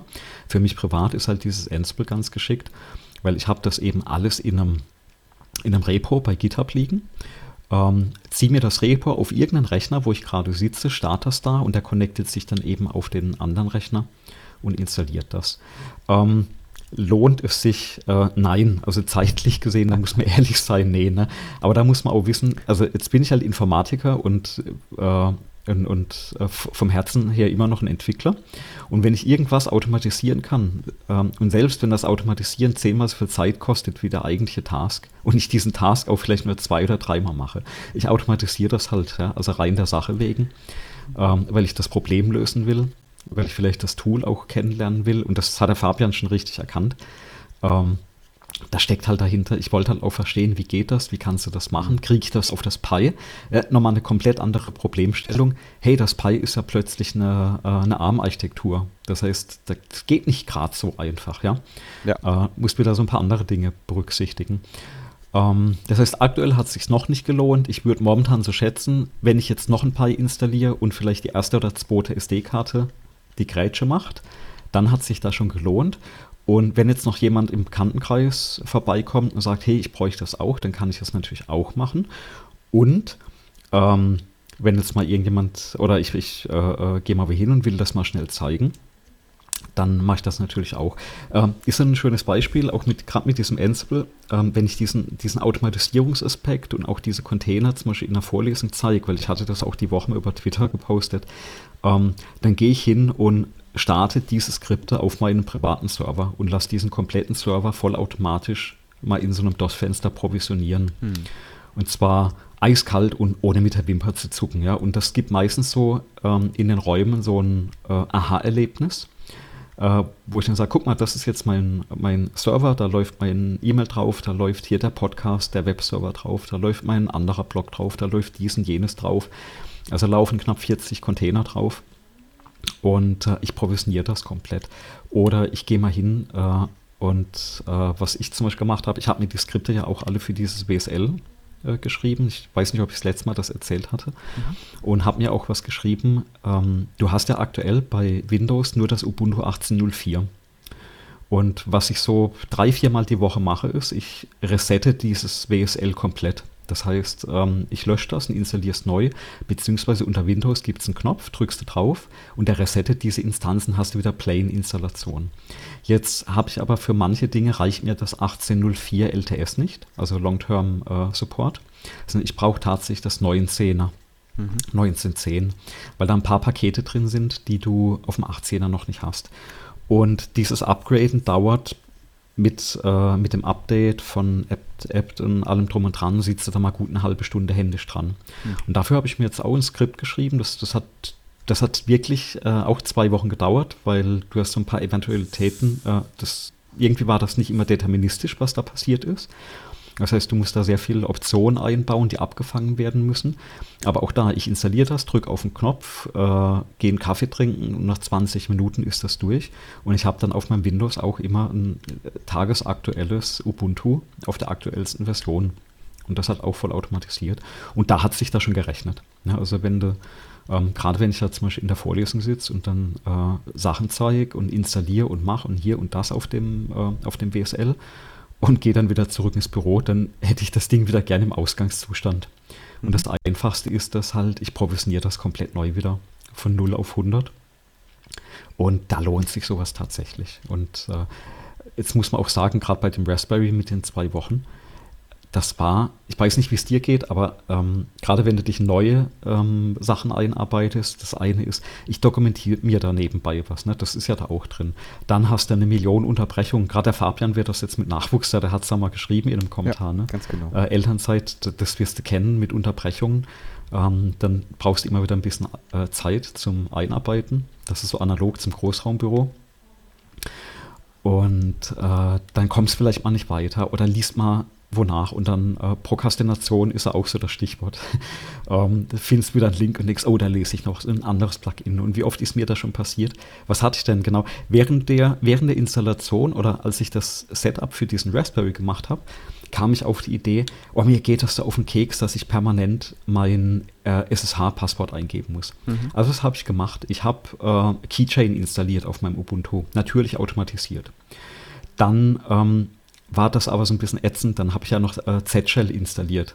Das heißt, ich habe einen Haufen Zeug noch nebenbei gemacht, äh, die gar nicht für das Raspberry da waren, die halt für eine andere Stelle da waren. Mhm. Aber zum Beispiel das, äh, die Keychain, ja, das hat mir dann halt am Ende wieder geholfen. Und, Was, wie hast denn du, wann, wann, entscheidest du denn, wann du das automatisierst? Weil, weil ich, ich stelle mir das, also das, mein Erleben ist immer so, du, du machst irgendwas, dann fängst du an, und du überlegst dann, ist das jetzt schon irgendwie was, was ich in den automatisierten Skript packe oder probiere ich es mhm. jetzt erstmal aus, weil ich noch gar nicht weiß, ob das, was ich da jetzt möglicherweise gerade schon in Automatisierungsarbeit reinstecke, ich nachher überhaupt benutzen werde. Ja, also tatsächlich bin ich inzwischen gerade bei den äh, bei diesen Ansible-Scripts, ich habe so eine Basis, dass ich sage, ich mache noch nicht mal mehr ein apt-get von Hand auf einer Maschine. Mhm. Äh, und das war auch wirklich für mich mal der Anspruch, wo ich gesagt habe, ich gehe dahin, und selbst wenn ich ein Paket, zum Beispiel, das war mit der Keychain, ja, ähm, oder äh, eine kleine Änderung in einem, äh, in, einem in einer Config-Datei, das war bei Z-Shell damals, das ist damals vor zwei Wochen. Ähm, ich gehe echt hin und sage, ich mache das alles über die Skripte. Das dauert eigentlich gar nicht mehr so, so viel länger. Ähm, Also das ist jetzt nicht irgendwie Verhältnis von, äh, von fünf Minuten zu, zu einem Tag, sondern ich sitze halt vielleicht 15 Minuten da. Und oft ist es, ich kopiere ja einfach einen anderen Task. Ich nehme den anderen Task, wo ich ein Paket installiere. Ich könnte mir auch mal so, so Shortcuts dafür anlegen oder solche äh, Building Blocks eben, das wäre so der nächste Schritt noch. Aber ich gehe da echt hin und installiere so ein Paket äh, über das Skript schon, weil wenn es klappt, dann äh, dann habe ich es ja wiederholbar. Und in der Regel ist es so, wenn es nicht klappt, dann fummel ich halt so lange rum, bis es geht und habe dann am Ende automatisch das Skript. Ähm, es gibt eine Ausnahme und das ist bei mir tatsächlich inzwischen die, also auf Servern immer, ja, also auf, auf die Frage mal auf den Punkt zu bringen. Äh, auf meinem Raspberry, was ja quasi auch ein Server ist, oder auf meinem äh, Webtier, also auf dem, auf dem Webserver, da mache ich das immer. Da ist wirklich eine Grundregel für mich, ähm, nichts von Hand, weil ich das nicht mehr nachvollziehen kann meistens, äh, was ich da gemacht habe. Und vor allem, wenn man einmal anfängt, was von Hand zu machen, dann passiert es schnell, dass du von Hand noch mehr reinfrickelst. Und dann reicht es bei mir einmal, dass ich wirklich rausgeholt werde und dann, dann muss ich vielleicht Nachwuchs ins Kind bringen, das echte Leben holt dich ein. Mhm. Und drei Tage später weißt du gar nicht mehr, was du da gemacht hattest auf dem Server. Das äh, war so immer mein Problem. Und das habe ich damit gelöst. Ähm, wo ich das mache, ist auf meinen WSL-Installationen, also dem äh, Linux äh, unter meinem Windows, weil ich die dann tatsächlich, ähm, wenn ich sowas von Hand gemacht habe, wegwerfe und komplett neu aufsetze. Hm. Ja, und, und da ist aber auch wieder der Punkt. Deswegen fließt das bei mir alles in diesen Automatismus rein, weil der Anspruch war für mich, ich kann diesen Rechner komplett neu provisionieren. Und wo das ja sich mal wirklich ganz krass gelohnt hat, war bei meiner MacBook Reparatur. Da habe ich es jetzt nicht mit Ansible gemacht, aber da habe ich auch schon sehr viel automatisiert äh, über Skripte, wo, ich, wo der gesagt hat, haben sie ein Backup gemacht. Wo ich dann ja eiskalt gesagt habe, nö, brauche ich nicht. Ich meinte, hä, warum? Sag ich, ganz einfach. Wenn sie mir den Chip runterreißen, die SSD runterreißen oder eine neue reinlöten mit der Platine, ist mir gerade kackegal, mal auf Deutsch gesagt. Ich provisioniere den Rechner einfach neu. Ja, und das, das, das gibt ja so ein Gefühl von, ähm, das befreit unheimlich, weil du dir keine Sorgen um so Hardware machen kannst. Also, Laptop rausgefallen aus dem Fenster. Also mhm. theoretisch. Egal, ja, Auto drüber gefahren. Egal, ich installiere es halt neu und zwar auf Knopfdruck. Ähm, das heißt, ich versuche dieses Delta von ich mache was von Hand ähm, bis hin zu ähm, ich, ich äh, mache das vollautomatisch, versuche ich eigentlich maximal in so einem Tagesbereich zu halten. Unter Linux, ne? Unter, unter Windows ist das nochmal eine andere Geschichte. Ich habe jetzt für meinen, äh, quasi für meinen Dienstrechner, habe ich mir jetzt wirklich jeden Installationsschritt mal aufgeschrieben. Hm. Und es ist ungleich schwieriger unter Windows. Ne? Da hast du mal ein, ein ZIP, dann hast du mal eine Excel, ein MSI, ja. Und, ja, das Zeug äh, hat sich halt nie durch, äh, hat sich nie, die Automatisierung hat sich nie so durchgesetzt. Ja, das, das Chocolate gibt es halt als Paketmanager, aber das ist halt auch nicht offiziell. Ähm, man hat mal ja mit diesem Nuget, glaube ich, versucht, unter .NET viel zu machen. Ah, ja, also ich, ich bin dran. Ja, also das Ziel ist wirklich auch mal so einen Windows-Rechner komplett äh, voll, vollautomatisch zu provisionieren, aber mit, viel mit PowerShell. Also ich glaube, das Ansible äh, verwendet PowerShell dann für Windows, aber da geht halt vieles auch nicht, weil Windows das noch nicht hergibt. Und es ist irgendwie schade. Ähm, mal gucken, vielleicht kommt ja die nächsten Jahre noch was. Ja, Bei mir ist es so ähnlich, was die Automatisierung angeht. Ähm, ja. ein, bisschen, ein bisschen, aber nur ähnlich, aber nicht gleich. Ähm, wenn ich zum Beispiel an, daran denke, Automatisierung mache ich hauptsächlich aus dem Dokumentationsgrund, dem Wiederholbargrund. Mhm. Ja. Und ähm, ich automatisiere das, so die Reihenfolge der Automatisierung findet statt, was ich oft mache, was ich mir so drei, vier Mal mache mhm. und voraussichtlich auch noch ein paar Mal machen muss, das wird automatisiert. Also zum Beispiel kompliziertere Backup-Vorgänge, ähm, mhm. das Update von bestimmten Softwareteilen, die sich ohnehin fast täglich updaten, da, wo, wo, ich dann ähm, Arbeit reinstecken müsste, das manuell zu machen. Dann sowas wie, äh, du, du hast jetzt von deinem Arbeitsgerät gesprochen, von deiner WSL-Umgebung. Ich benutze ja, mhm. ähm, wie ich mal hier drüber gesprochen hatte, ich benutze ja so ähm, Remote-Container. Also mhm. quasi Desktops, Linux-Desktops, die in Containern äh, laufen, die, wo ich dann remote mich rein logge und die dann benutze. Und die werden sozusagen einmal komplett resettet. Wenn ich auf Knopf drücke, kann ich komplette Umgebung mit aller installierten Software und allen Settings sozusagen von null wieder hochziehen. Das wird auch regelmäßig gemacht. Und mhm. auch zum Beispiel für sowas wie Camel, Camel, Camel oder, oder dieses ähm, dieses Amazon-Export. Wenn ich sowas ausprobiere, dann, dann ziehe ich mir einfach so einen temporären Container schnell hoch und lasse das dann da drin machen. Und da willst du natürlich die Umgebung so haben, wie du sie kennst. Ja. Ähm, und dann brauchst du Automatisierung, das geht mhm. gar nicht ohne. Und dann habe ich natürlich sowas wie ähm, für den Disaster Recovery Fall, ähm, weil es tatsächlich schon mehrfach in, in meinem Leben vorgekommen ist, dass sozusagen das, was man glaubte, dass jetzt dann sozusagen zentraler Bestandteil seines Hausnetzwerks ist, mhm. dass das man mal ausfällt. Und dann musste man das dann sozusagen von null wieder hochziehen. Ähm, und das dauert halt zu lang. Und vor allem, vielleicht ist man selber gar nicht da. Also vielleicht muss das ja mal mhm. jemand machen, wo man selber gar nicht helfen kann. Oder, oder vielleicht will das mal jemand machen, wo man selber gar nicht helfen soll oder muss. Mhm. Und das kannst du nur machen, wenn du Teile oder ganz automatisiert vorgehst. Und das dann, die Automatisierung ist ja auch, hast du ja auch so gesagt, ist ja auch zum großen Teil schon Dokumentationshilfe. Ja. Da, da steht ja drin, das muss jetzt geschehen in der Reihenfolge so. Und ähm, das hilft ja schon, wenn nicht den Sinn dahinter, aber doch zumindest dann die Reihenfolge und die Rangfolge ja. ähm, also zu sehen. Das ist ein, äh, das auch nochmal, um auf die ursprüngliche Frage vom Fabian zurückzukommen. Ähm, was ja gerade unter Linux ganz oft notwendig ist, sind diese Änderungen an, an Config-Dateien. Ne? Hier eine ja. Zeile rein, da ja. eine Zeile rein. Und wenn du das nicht gerade über ein Repository machst, also wirklich jede Änderung irgendwo eincheckst, sondern auf den Server einloggst, mal da was änderst, dann hast du irgendwann so einen so Server, der ist so wie so ein, ich hatte das gerade in einem Video gehört auf, äh, auf Heise, das ist wie früher was ein Server wie ein Haustier. Ne? Das hast du gehegt und gepflegt. ja. ja. Und äh, das war ja auch damals mein Server, der dann, den ich dann ja über dieses äh, Automatisieren komplett ersetzt hatte. Ähm, das waren Skripte, die waren über 15 Jahre gewachsen. Das war überhaupt nicht nachvollziehbar, was man da irgendwann mal geändert hat. Und in so einem Ansible-Skript hast du halt wirklich hier das und das Paket installieren. Das Tolle ist ja, wenn das Paket schon mal installiert war oder durch ein anderes Skript installiert wurde, also diese Schritte bei Ansible, man versucht das immer idempotent zu bauen, also wenn die mehrfach ausgeführt werden, dann ändern die an dem Zustand nichts und äh, das heißt, wenn das 38 Mal schon ausgeführt wurde, auch durch ein anderes Skript oder das gerade vorher lief, dann wird das Paket halt nicht nochmal drüber installiert, sondern es wird halt gecheckt. Und äh, dann steht halt drin, in der Datei machst du die Änderung. Und das ist auch immer so, es wird gecheckt, ähm, zum Beispiel mit einem Regex, steht da da schon drin oder gibt es die Zeile, ersetzt die Zeile durch irgendwas. Und so kannst du die Skripte einmal bauen, dass die halt vielleicht aufeinander aufbauen. Du kannst sie aber auch so aufbauen, dass die halt immer äh, ohne Probleme durchlaufen. Und im Prinzip ist der komplette Ablauf dokumentiert. Und ich habe wirklich, also ich habe mir jetzt eine kleine README angelegt. Früher hatte ich ein komplettes Wiki am Laufen. Hm. Also wirklich ein Wiki mit vielen, vielen Seiten. Ne? Und äh, irgendwo habe ich noch ein Backup davon. Inzwischen habe ich genau eine Markdown-Datei. Hm. Die ist so ungefähr eine DIN A4-Seite groß. Und da steht drin, ähm, log dich auf dem Server ein, leg einen User an mit dem Namen, gib dem User das Passwort ähm, lad per SCP oder per äh, OpenSSH-ID, lad den äh, ähm, SSH-Key hoch, ähm, mach einmal ein apt-get install Ansible zum Beispiel ähm, auf dem Server und log dich dann aus dem Server aus und mach nichts mehr auf dem Server. Fass ihn nicht mehr an. Ja?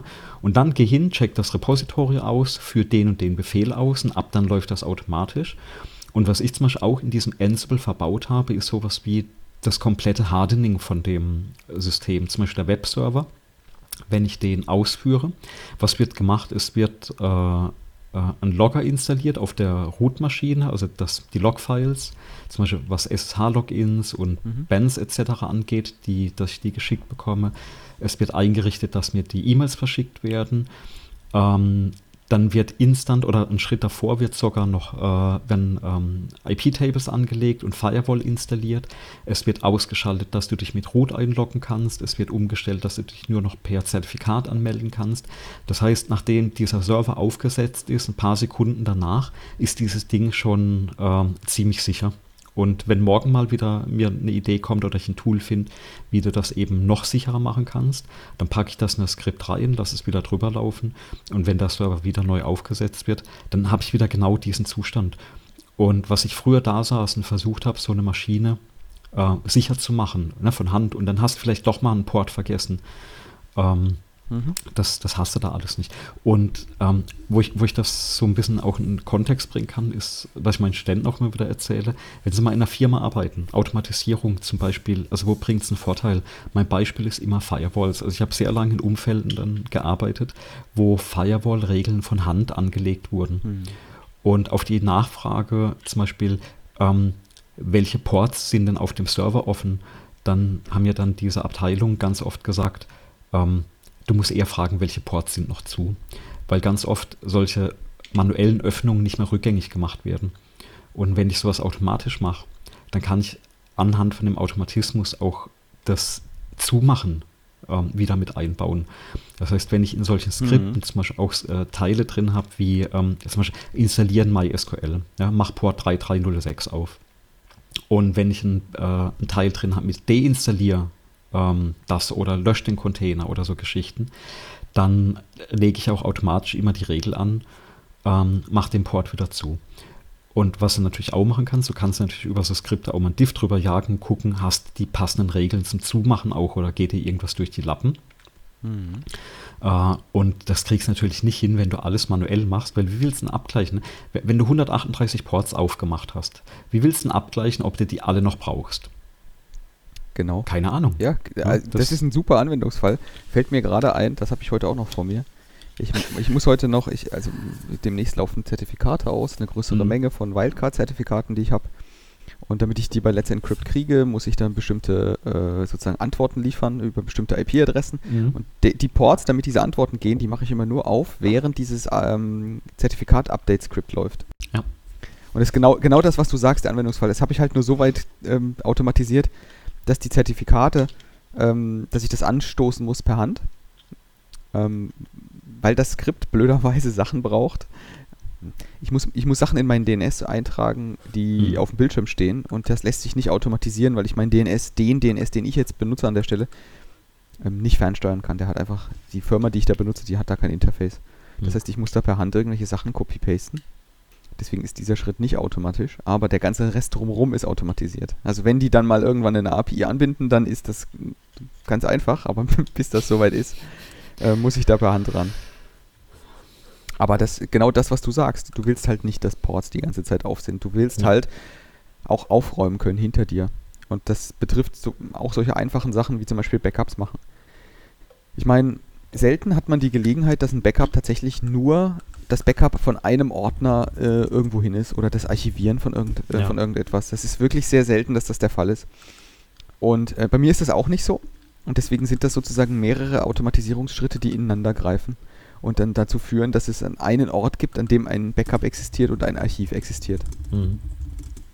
Und die Sachen, ähm, das lohnt sich, also das, da kann man dem Fabian direkt sagen, ja, das, äh, auch wenn sich das jetzt erstmal so anfühlt, das ist das viel, viel Arbeit am Anfang. Erstens, das geht ja dann schneller, wenn man es mal gemacht hat. Also das zweite Mal automatisieren bist du, bist du zehnmal so schnell. Ähm, da brauchst du nicht mehr zwei Wochen, sondern vielleicht, vielleicht nur ein paar Tage. Ähm, und du machst es ja tatsächlich nur einmal, wenn du es richtig machst. Ja. Ähm, und dann hast du es halt so automatisiert, dafür gibt es die Computer, ne? Das, die, die, die sollen halt unsere, die, die sollen halt dir die, die Arbeit abnehmen und nicht dafür sorgen, dass du immer alles per Hand machst. Ja. Genau, die sollen ja für dich arbeiten. Ja, und genau. du benutzt, ich benutze tatsächlich Ansible noch nicht. Ich benutze aber auch hm. nicht Puppet oder sowas, sondern ich habe das so, äh, alles in äh, Einzelskripte gegossen, die, mhm. weil die Aufgaben, die ich habe, tatsächlich so simpel sind, dass ich, dass ich so Konfigurationsaufgaben und sowas schlicht und ergreifend in zum Beispiel Docker oder in normalen Startup-Skripten ja. mit drin habe. Ähm, statt das mit Ansible richtig zu machen, wie es richtig wäre, da gebe ich dir ja völlig recht.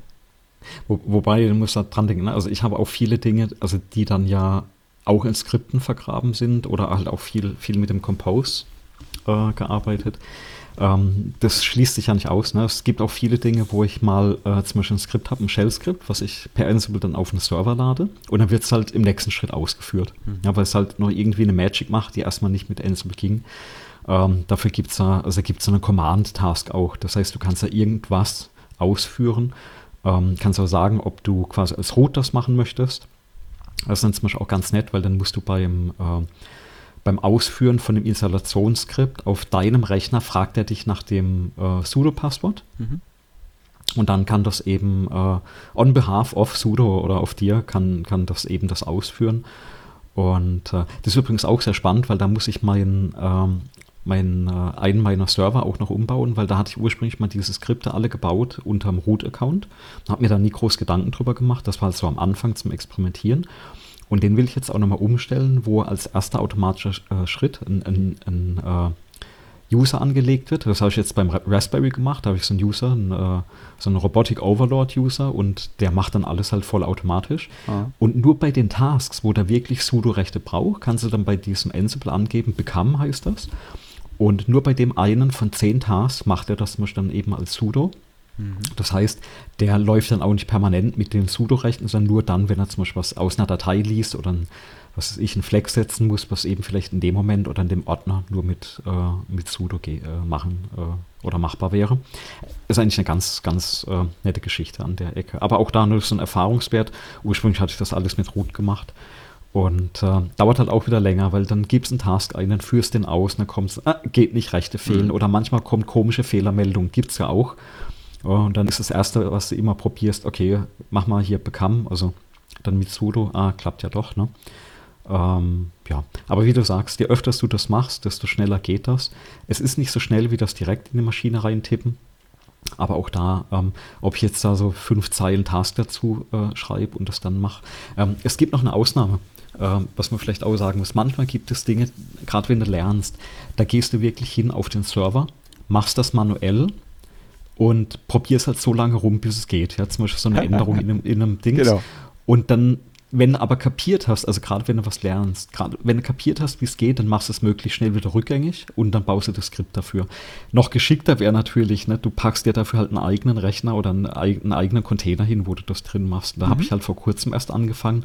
Da war ich bis halt immer äh, zu faul, äh, dafür mal schnell einen wirklichen Docker-Container hochzufahren, dann halt die Sachen zu installieren und äh, dich dann da reinzubashen und dann irgendwas in einem Container direkt zu machen. Das ist halt immer so die Abwägung, per SSH auf die echte Maschine war halt meistens einfacher. Gerade wenn du das halt gerade über Keychain alles automatisiert hast. Gibst halt SSH Fuba ein, bis da probierst du schnell aus. Aber man braucht ein bisschen Disziplin, dass man das Zeug halt dann nicht rumliegen lässt, ja. Ja, aber genau das, ja. ganz genau, genau das ist der Grund, warum ich jetzt genau die, genau das, weil ich sehr, sehr, sehr viel rumspiele und rumbastle ja, ja. und versuche irgendwie, lohnt sich das, kann man die Software ausprobieren, was macht die eigentlich? Genau deswegen habe ich dann auch diese Container so gebaut. Ähm, ich, ich habe dafür übrigens, habe ich jetzt wieder was rausgekramt, das will ich jetzt mal gucken, ob es geht. Ich halte das dir mal in die Kamera, mein ganz altes Raspberry. Ich versuche noch rauszufinden, was für eine Version das ist. Das war nicht von 2011. Zeig mal ins Bild. Vielleicht kann ich das durchgucken. Siehst, siehst du es? Ja, das ist der erste. Das ist der erste noch? Oh Gott, was läuft? Das, das erkennst gucken, du, das erkennst du, das ist, ne, das ist der allererste Raspberry Pi. Ja, ja. Das erkennst du daran, dass der ähm, nicht 40 Pins hat, bei dem GPIO, sondern der hat nur 20. Ah, ja. Und du erkennst es daran, dass er nur eine USB-Buchse hat. Ah, okay. Das heißt, die. Ne, also zwei USB hat er, ne? Ja, zwei Stecker, aber nur eine, ah, ein, ein, ein, so eine, Buchse. Ein, so eine ah, silberne ja. Buchse. Ne? Die, die neuen okay. haben, haben das zweimal und daneben ja. nochmal eine Netzwerkbuchse. Okay, weil ich habe da noch so ein 80211N Steckerchen drin. Ja, genau. Und äh, genau, ich muss aufs Netz 80211N. Achso, den Wi-Fi-Stecker. Ja, so ein, so ein Wi-Fi-Stecker, weil der hat ja noch kein Wi-Fi drauf, ja. Das ja, war so mein, mein allererster, der in Vergessenheit geraten ist. Und ich dachte, mal gucken, was ich darauf noch zum Fliegen bekomme. Den benutze ich äh, genau so einen, der ist hier neben mir mit Klettband äh, rückwär rückwärts an einen alten Drucker dran befestigt. Den, okay. die, die, sind super leistungsfähig als Druckerserver.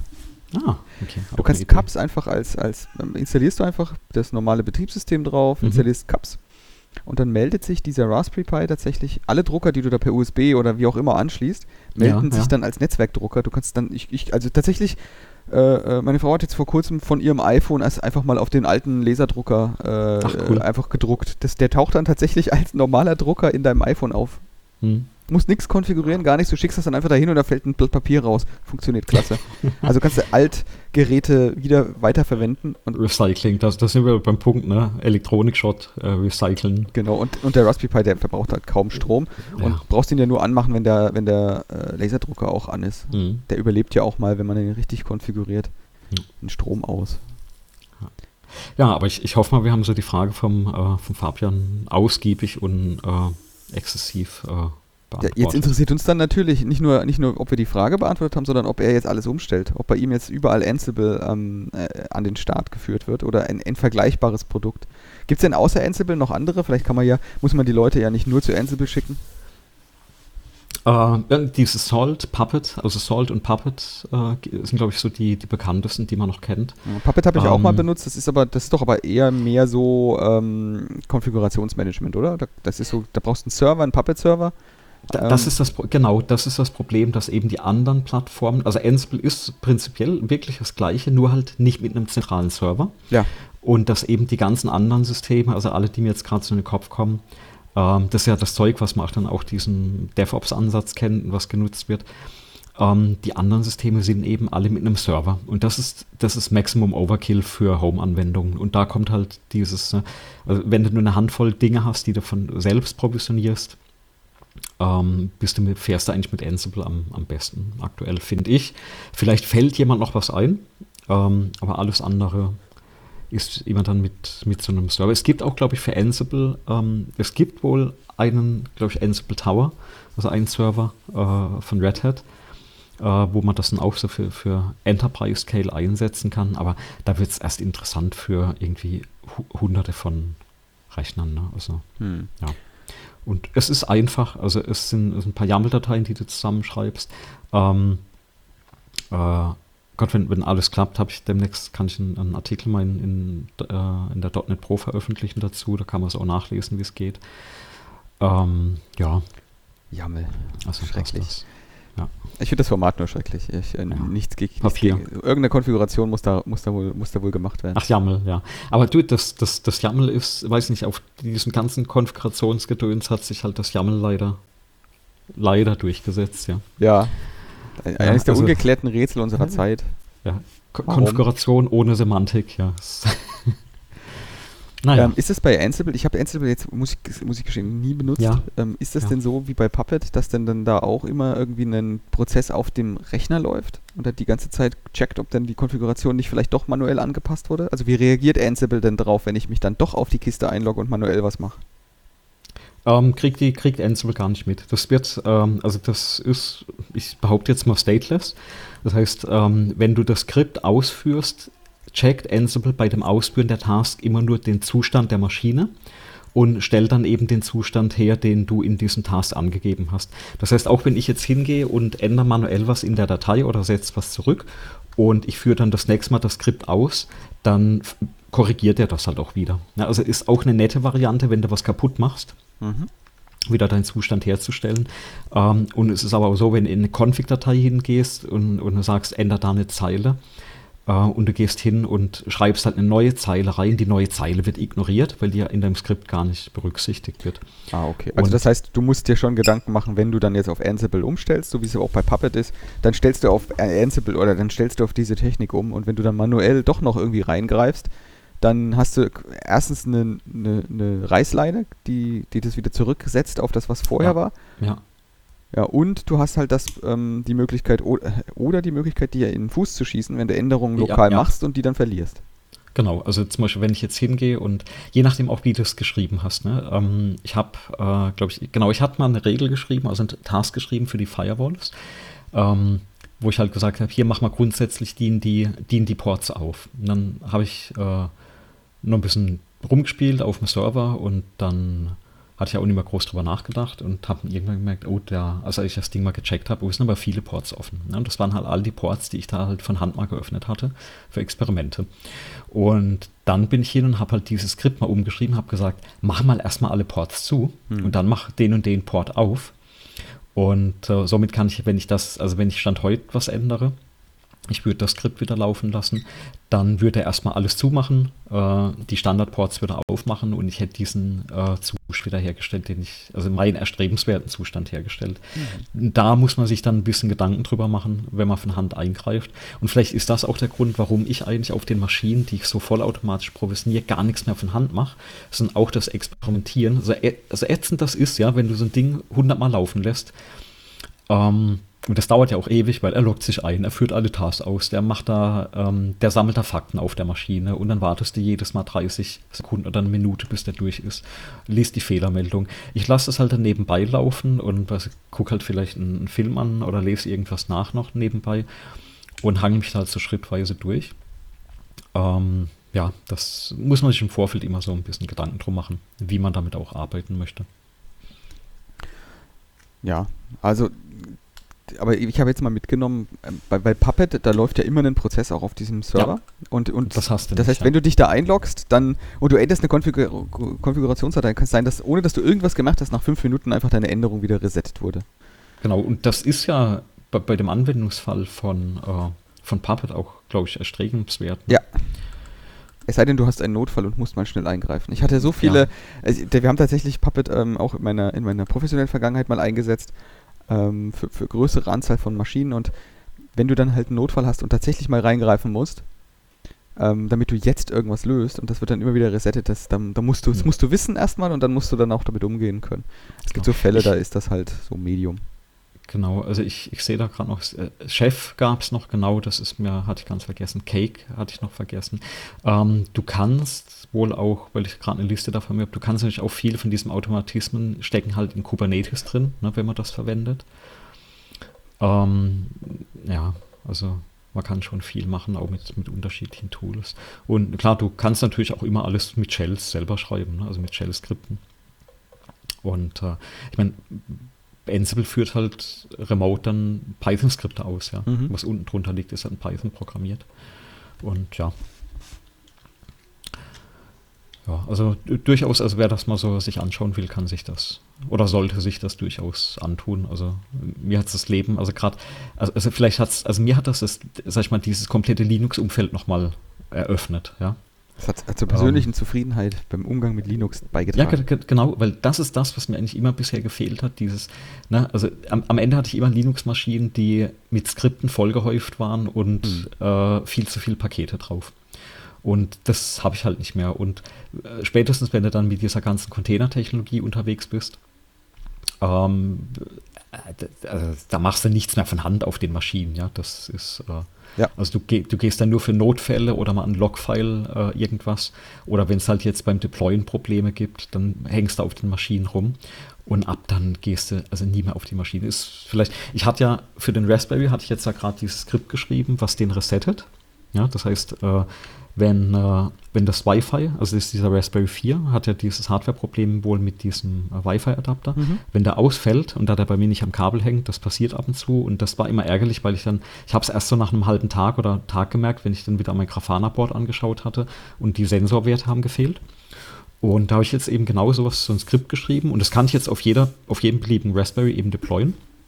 Äh, der guckt halt äh, nach, ist, ist das Wi-Fi da oder nicht ähm, das checkt er, glaube ich, so alle 30 Sekunden. Und wenn nicht, versucht er das WLAN-Device neu zu starten. Wenn nicht, versucht der ähm, irgendwas anderes nochmal zu machen. Und wenn das gar nicht hilft, dann rebootet er die Maschine, weil das hilft immer. Ja, das ist so, das ist das Windows-Phänomen. Von früher hat jetzt eben der Raspberry. Und das hilft tatsächlich. Und klappt gut. Also seitdem, glaube ich, habe ich jetzt seit einer Woche oder seit zwei Wochen am Laufen. Also keine äh, Datenausfälle mehr auf dem Raspberry. Jetzt habe ich aber ein anderes Problem. Jetzt würde ich ja gerne wissen, wann diese olle Kiste neu bootet. Ja? Und jetzt kannst du dir per Cronjob, kannst du dir wahrscheinlich, oder kann ich mir wahrscheinlich eine E-Mail schicken lassen. Da gibt es also ein Attribut-Ding, äh, äh, Eintrag. Und diesen Eintrag, auch den für den, das wollte ich jetzt heute Abend noch machen, da, da schreibe ich mir dann wieder so einen Ansible-Task und äh, den lasse ich halt da wieder ausrollen. Und damit, damit habe ich das auch wieder automatisiert.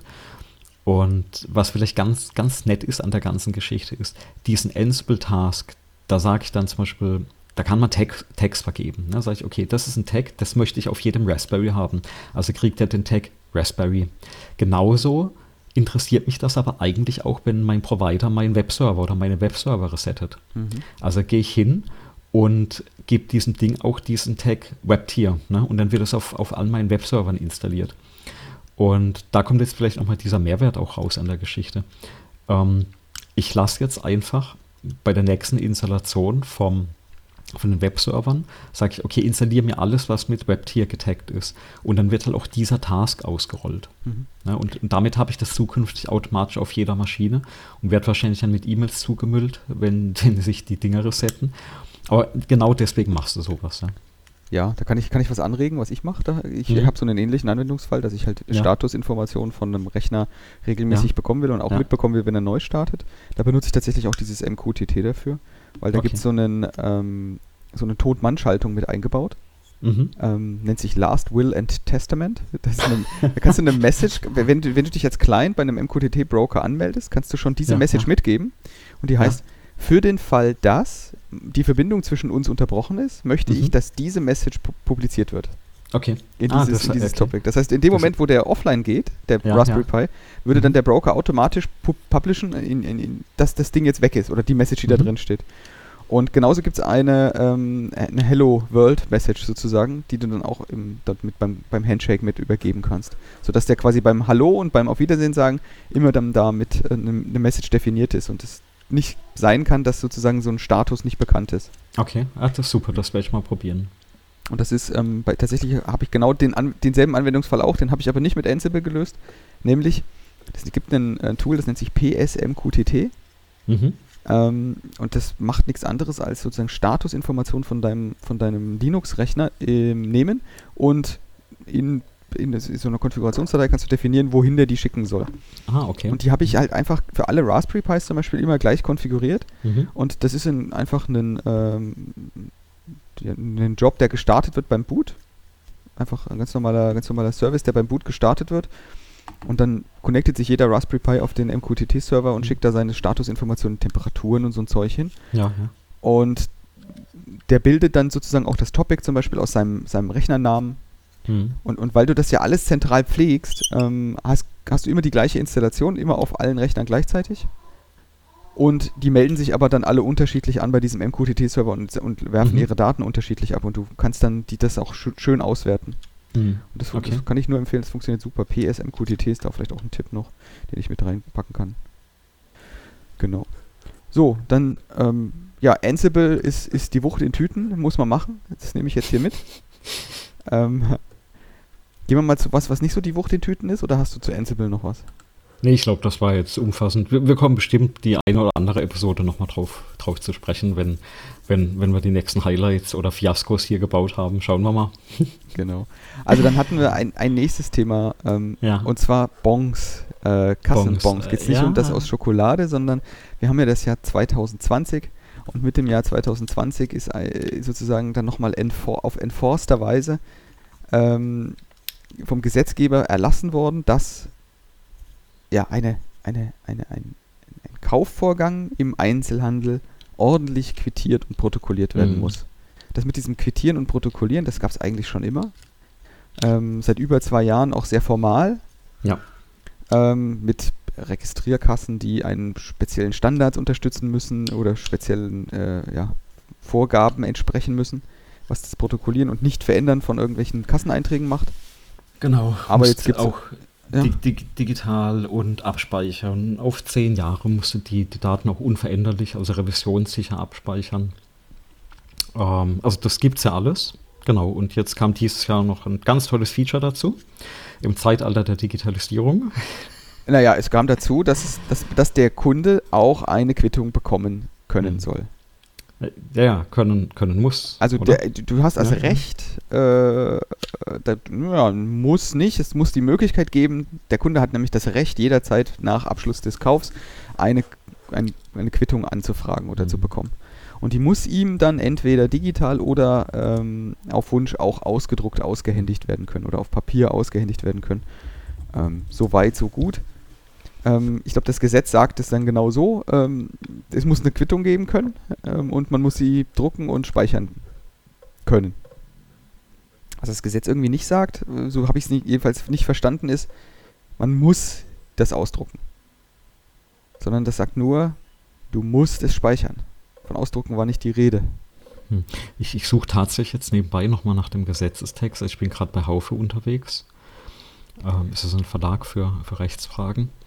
Ähm, ja. Also, also warum bringe ich, genau, ja, ja, genau. warum bringe ich das eigentlich auf? Warum bringe ich das eigentlich auf? Ich bringe das eigentlich deswegen auf, weil ähm, irgendwie in der, die Filterblase, in meine Filterblase so viele Meldungen reingeschossen sind von Menschen, die sich da ganz schrecklich ähm, darüber aufgeregt haben und ganz schrecklich das fanden, ähm, was das denn jetzt für Ressourcenverschwendung wäre. Es gab Bäcker ähm, und, und, und, und, Metzger, die irgendwelche ähm, Kampagnen angefangen haben zu fahren, ähm, dass sie da jetzt irgendwelche höheren äh, bürokratischen Hürden zu überwinden hätten und welche immensen Kosten da auf sie zukämen mhm. und wie wahnsinnig das wäre, wenn man doch jetzt jedem so eine Quittung in die Hand drücken müsste. Und ich habe mich, habe das immer irgendwie ein bisschen ähm, ähm, ungläubig beobachtet, weil irgendwie das Problem sehe ich nicht. Ich, hab, ich benutze nämlich zum Beispiel, also eines der Einzelhändler, die wir, die wir gerne äh, nutzen, ist, ist die Rewe. Äh, und, und was die Rewe hat, ist, ähm, die haben eine elektronische Quittung und das haben sie schon seit sehr lange, seit irgendwie über einem Jahr. Ähm, und völlig unberührt von diesem Gesetz bin ich selbstverständlich nicht verpflichtet, irgendwelche Quittungen in Form von Zetteln von irgendjemandem mitzunehmen.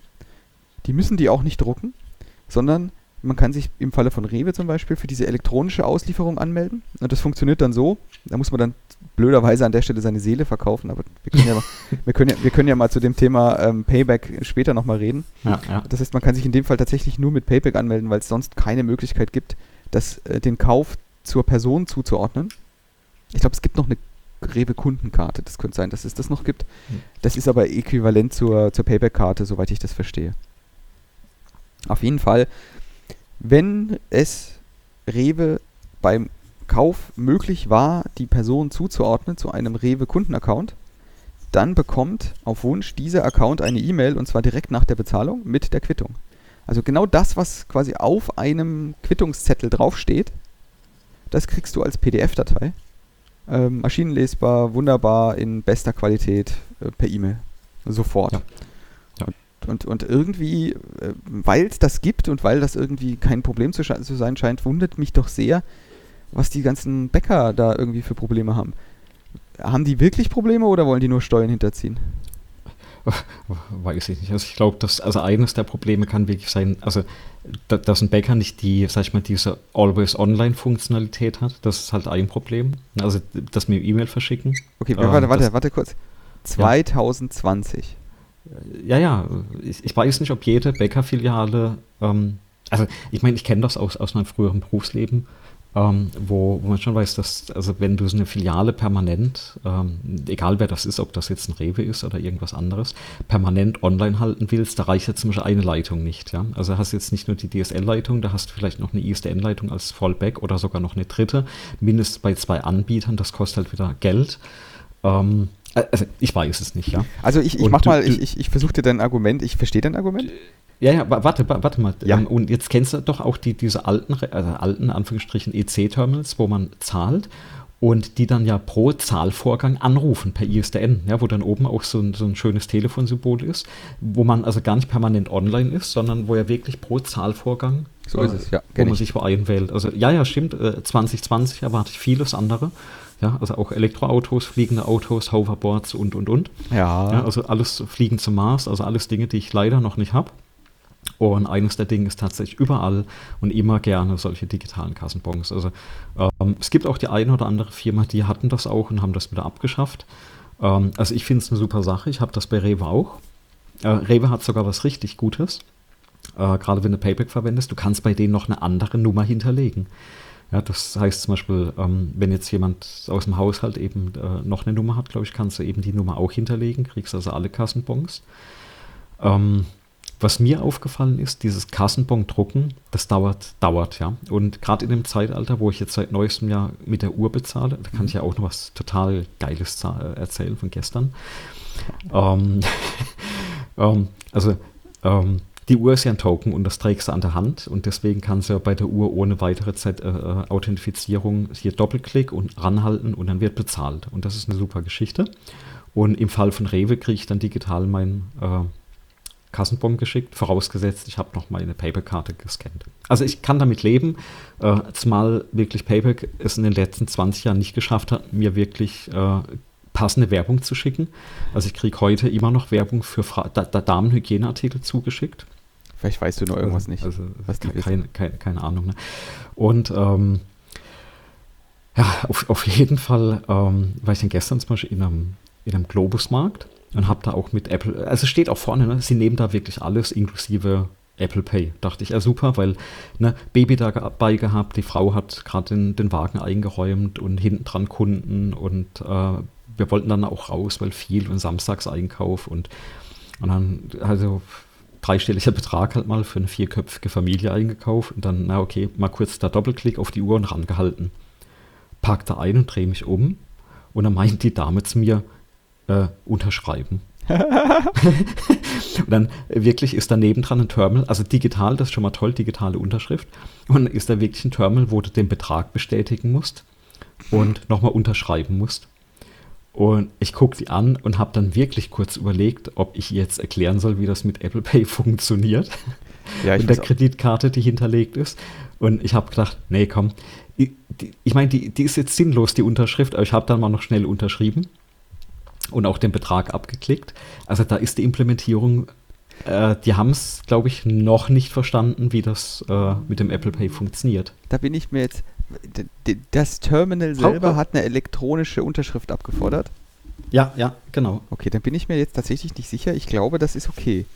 Weil es, was, ich, was ich schon hatte, war, dass die Leute wollten, dass ich auf ihrem Zettel unterschreibe. Ja, und das ist äh, das mein, also mhm. ich, ich, mag falsch liegen, aber meines, mein Äquivalent ist genau das habe ich gemacht. Ich habe diesen Zettel da abgezeichnet für die Kreditkartenabbuchung. Und das bin ich eigentlich mit dem Apple Pay ja los. Na, mhm. Diese Authentifizierung habe ich erledigt. Durch meinen entweder PIN-Eingabe, ähm, Face ID oder was auch immer mit der Uhr hast du ja auch einmal die PIN-Eingabe. Diese, diesen Authentifizierungsschritt hast du hinter dir. War denn der, der Zahlungsdienstleister in American Express auf deiner Seite? Äh, ja. Ja, siehst du? Warum habe ich jetzt American Express gesagt? American Express habe mhm. ich gesagt, weil American Express ein ziemlich seltsames oder äh, in der Industrie bekannte bekannt dafür ist, Risikomanagement anders zu machen wie andere. Mhm. Ich sag's mal so positiv ich kann. ja. Ähm, und das führt dazu, dass viele ähm, Akzeptanzstellen, viele Einzelhändler ja, American ja. Express gar nicht akzeptieren. Das wird ja, ja sicherlich aufgefallen sein, dass die eine oder andere, was zum Beispiel äh, Tankstelle American Express nicht nimmt. Und unter anderem und, und wegen den Gebühren, weil ich glaube, die liegen ja von den Gebühren über den anderen. Oh, das, das, das, das mag viele aber, Gründe ja, geben, genau, ja. das mag viele Gründe ist, geben. Ist übrigens ein super Tipp, wer mal beim Juwelier einkauft, sollte anbieten, mit äh, American Press äh, zu bezahlen. Und äh, das hatte ich jetzt schon mehrfach auch, auch mitbekommen und auch einmal selbst hat sich äh, erlebt und dann bietet bieten die dir manchmal auch noch einen Rabatt, wenn du zum Beispiel mit EC bezahlst. Ach so, das, ist ja toll. Ich weiß nicht, warum diese, die, also die, diese Branche da so sensibel drauf reagiert, aber ja. Aber Entschuldigung, wegen dem Risikomanagement, genau. Genau. Ähm, das kann sein, ja. dass, die, ähm, dass das Terminal so konfiguriert ist, dass es im Falle einer American Express-Zahlung tatsächlich nochmal einen weiteren Token mehr braucht. Also du hast dann jetzt quasi nicht zwei Faktor, du hast drei Faktor authentifiziert. Ähm, weil die Unterschrift wenn die, die, die speichern die, wenn die elektronisch ist, dann, ja, dann glaube ich denen das gleich doppelt, dass sie sie speichern. Ja. Ähm, falls das wieder zurückgerollt wird, was bei American Express wohl häufiger passiert als bei anderen, ja. dann ha haben sie diese Unterschrift zum Beleg, dass du das warst. Ja, und du hast dann die Sicherheit, dass das sozusagen, mh. das ist ja nicht meine Unterschrift. Ja, aber soll, sollte, sollte ich das bei Apple Pay nicht auch haben? Nee. Ist das nicht die Idee? Nee, Apple Pay, App, Apple garantiert ja nicht. Also Apple zum Beispiel, mhm. äh, äh, was du zum Beispiel bei Apple Pay nicht bekommst, ich finde, das ist irgendwie bei der Keynote, wo sie das präsentiert haben, auch falsch rübergekommen. Apple verkapselt ja nicht komplett den Zahlungsvorgang. Apple ist mhm. ja nicht PayPal. Also wenn ich bei PayPal irgendwie eine Zahlung abwickle, dann weiß derjenige, der, den, der den, das Geld bekommt, überhaupt nicht, ähm, mit was ich PayPal sozusagen das bezahlt habe. Ja, ja, klar. Die, deswegen wird ja zum Beispiel auch deine Amex-Karte, das musst du wissen, also ne, eine Stelle, die kein Amex annimmt und du zahlst mit Apple Pay und hast eine Amex-Karte hinterlegt, dann geht das auch nicht. Dann musst du halt eine andere Karte auswählen. So ist es. Ähm, weil ja, du zahlst, äh, ganz klar, du zahlst letztendlich immer noch mit der, mit der Karte, die hinterlegt ist. Aber ich dachte eben bisher, kann man vielleicht auch nochmal recherchieren, dass dieser Authentifizierungsschritt, also diese, diese zusätzliche Unterschrift, ähm, gerade wegfällt. Ähm, äh, mein Gott, ich mache das pragmatisch und zahle halt in dem äh, Geschäft zukünftig dann immer noch mit Apple Pay, aber wähle dann halt mal geschwind die Visa-Karte aus, ähm, in der Hoffnung, da brauchst du das nicht. Ja. Aber grundsätzlich dachte ich wirklich erstmal, ähm, brauchst du nicht. Oder sollte nicht mehr notwendig sein. So, liegst du auch völlig ja. richtig. Also ich würde dann auch sagen, wir sind dann im, im Zeitalter der Drei-Faktor-Authentifizierung angekommen wo, ja. wo dann sozusagen der, der Herr Heil drei Faktoren hinterlässt, statt dass es dann nur zwei sind. Weil du hast ja einmal die Karte, dann die, die, äh, dann hast du die, den, den Zugang sozusagen, also diese ja. elektronische, die elektronische Karte an sich hast du. ja. das, das, physische Asset, dann hast du dann deine Uhr. Apple ja. gibt sozusagen den zweiten Faktor mit dazu, weil du bist ja bio, biometrisch authentifiziert, die ja. Uhr zu benutzen. Ja. Und der dritte ist dann deine Token. Unterschrift, was dann eigentlich auch ziemlich Quatsch ist. Es ist ja zum Beispiel auch nicht so, dass bei jedem Zahlungsvorgang eine andere Karten-ID generiert wird, sondern die Uhr hat ja quasi, wenn sie die Karte aktiviert, dann hat die Uhr eine für sich stehende Karten-ID und wenn du sie löscht und wieder neu erstellst, dann kriegt sie eine neue. Aber mhm. Zahlungsvorgänge an sich sind immer noch nachvollziehbar, wenn du die Uhr äh, sozusagen nie die Karte löscht und wieder erstellst. Weil es immer dieselbe Kartennummer ist. Also das ist äquivalent zu einer Plastikkarte eigentlich nur. Mhm. Ähm, naja, auf, auf, jeden Fall, worauf ich ursprünglich raus wollte, ist ja, was mir jetzt tatsächlich, seit ich angefangen habe mit diesem Apple Pay, was mir auffällt, ist, wie viel Zeit ich an den Kassen stehe und auf den Bongdruck warte. Also auf dieses physikalische ja. Drucken vom Bong. Und ich bin inzwischen auch tatsächlich an diesem Punkt, äh, wo, ich, wo ich mir manchmal überlege, ich laufe da jetzt einfach weg. Ja, das ist so. Ähm, und, und wo es dir auffällt, ist tatsächlich, wenn du solche Mechanismen, also jetzt gerade wie das Apple Pay und gerade mit der Uhr verwendest, wo du ja, wenn ich die letzten Items so in den Warenkorb reinräume, ne, am Kassenband, und dann drückst du schon auf die Uhr. Das hält ja, glaube ich, so 30 Sekunden äh, hält das vor, das Aktivieren. Das heißt, wenn du dann eingeräumt hast, also mit Karte bitte, was übrigens auch total geil ist, weil ne, du sagst ja nie mit Uhr oder so mit dem Handy zahlen, sondern ja, äh, genau. mit Karte, Karte weil das sonst die Leute verwirrst, ja. Ja, mit Karte freigeschaltet wird. Und ähm, dann äh, hältst du kurz ran und dann macht das Ping, ja, und dann läufst du weg, dann gucken immer alle und dann stehst du da und wartest. So, ja. du wartest einfach. Du, du wartest bis, Achtung, der Schieber von der Kasse aufgeht, weißt du, wo das Kleingeld drin ist, die Kassiererin oder der Kassierer den wieder zudrückt. Ja, genau. Und dann, wart, dann wartest du noch eine Weile, bis der Drucker anspringt. Und dann wartest du, bis der Bon da rauskommt. dann nimmst du den Bon oder auch nicht, ja. Und äh, ja, also das ist irre. Und das fällt dir wirklich auf, wenn du mal diesen, diesen, also dieses unheimlich schnelle Zahlen mit, mit dem, mit diesem Zahlungsmittel auf der anderen Seite auf erlebt der, hast. Auf der anderen Seite muss ich jetzt mal was sagen, was mir, was mir generell auffällt in Deutschland. Hm. Ich finde diesen Stress an der Kasse, ähm, nicht, nicht an der Stelle, wo die du jetzt genannt hast, also mit hm. dem ich habe schon bezahlt und warte noch sinnlos auf irgendwas, sondern den Stress an der Kasse, generell, also du stellst dich dann da an, mhm. hinter dir, die sind irgendwie auch schon alle total aufgeregt, weil du jetzt da gleich dein ganzes ja, Zeug ja, da ja. drüber schieben wirst und das ist ja so viel und äh, hoffentlich hat er sein Kleingeld dabei, dann wirst du böse angeguckt. Die Kassiererin, die kümmert sich in den meistens eher nicht darum, was du machst oder was die Kundschaft macht, sondern kümmert sich nur darum, das Zeug da schnell drüber zu schieben. Ja, ja. Und ich finde, allein das, die User Experience an einer Kasse in Deutschland, mhm. da kann man so viel, viel anders machen und besser machen. Weil wenn man das vergleicht mit anderen Ländern, ich würde jetzt mal die USA zum Beispiel mal nennen, da ist das deutlich anders. Da ist das viel gesitteter und ruhiger an der Kasse. Da wird sich, da wird auch mal gefragt, äh, also geht mir nicht um den Chit-Chat, den so ein äh, Amerikaner mhm. an der Kasse macht, sondern es geht mir schlicht und ergreifend darum, dass die sich darum kümmern, was ich da jetzt eigentlich genau brauche und tue. Mhm. Und nicht irgendwie, ja, äh, möglichst schnell mich durchziehen wollen. Und auch dieses ja. laut, dieses Band, ja, du wirst, man stellt ja fest, dass diese, diese, diese Förderbänder, die es in Deutschland gibt, in vielen Ländern irgendwie schon wieder mittlerweile weg sind. Und was die machen ist, also zum Beispiel in, in, in Japan ist das so, da gibt es diese Förderbänder, habe ich eigentlich nie gesehen. Hm. Was es da gibt, ist, du kommst da mit deinem Korb an, da sind deine Sachen drin, die du kaufen wolltest. Ja. Dann nehmen die diesen Korb oder den, dein, dein, dein, äh, ja, das, den, dein Gefährt, was du da hast, und packen das um für dich. Hm. Entweder in Tüten oder direkt äh, in einen weiteren Korb, den du dann selber einpacken darfst, wenn du das willst. Hm. Und dieses Umpacken an sich, ist, das dauert ein bisschen länger, sorgt aber dafür, dass dein ganzes Zeug nicht umherfliegt, weil ne, wenn du in Deutschland Obst kaufst, dann musst du ja damit rechnen, dass das Obst, nachdem das die Kasse durchlaufen hat, einmal schon Dellen und Stellen hat, kaputt ist, weil das sozusagen behandelt wird wie, weiß ich nicht, Waschmittel. Waschmittelpackungen. Mhm. Und insofern ähm, finde ich schon, dass irgendwie die User Experience in Deutschland an der Kasse, da gibt, das gibt Dinge, die sollten da schneller gehen. Ähm, da würde ich aber eher sagen, es gibt Dinge, die müsste ich eigentlich gar nicht machen müssen. Ja. Also weil mehr als die Uhr hinhalten ist ja eigentlich nicht vonnöten.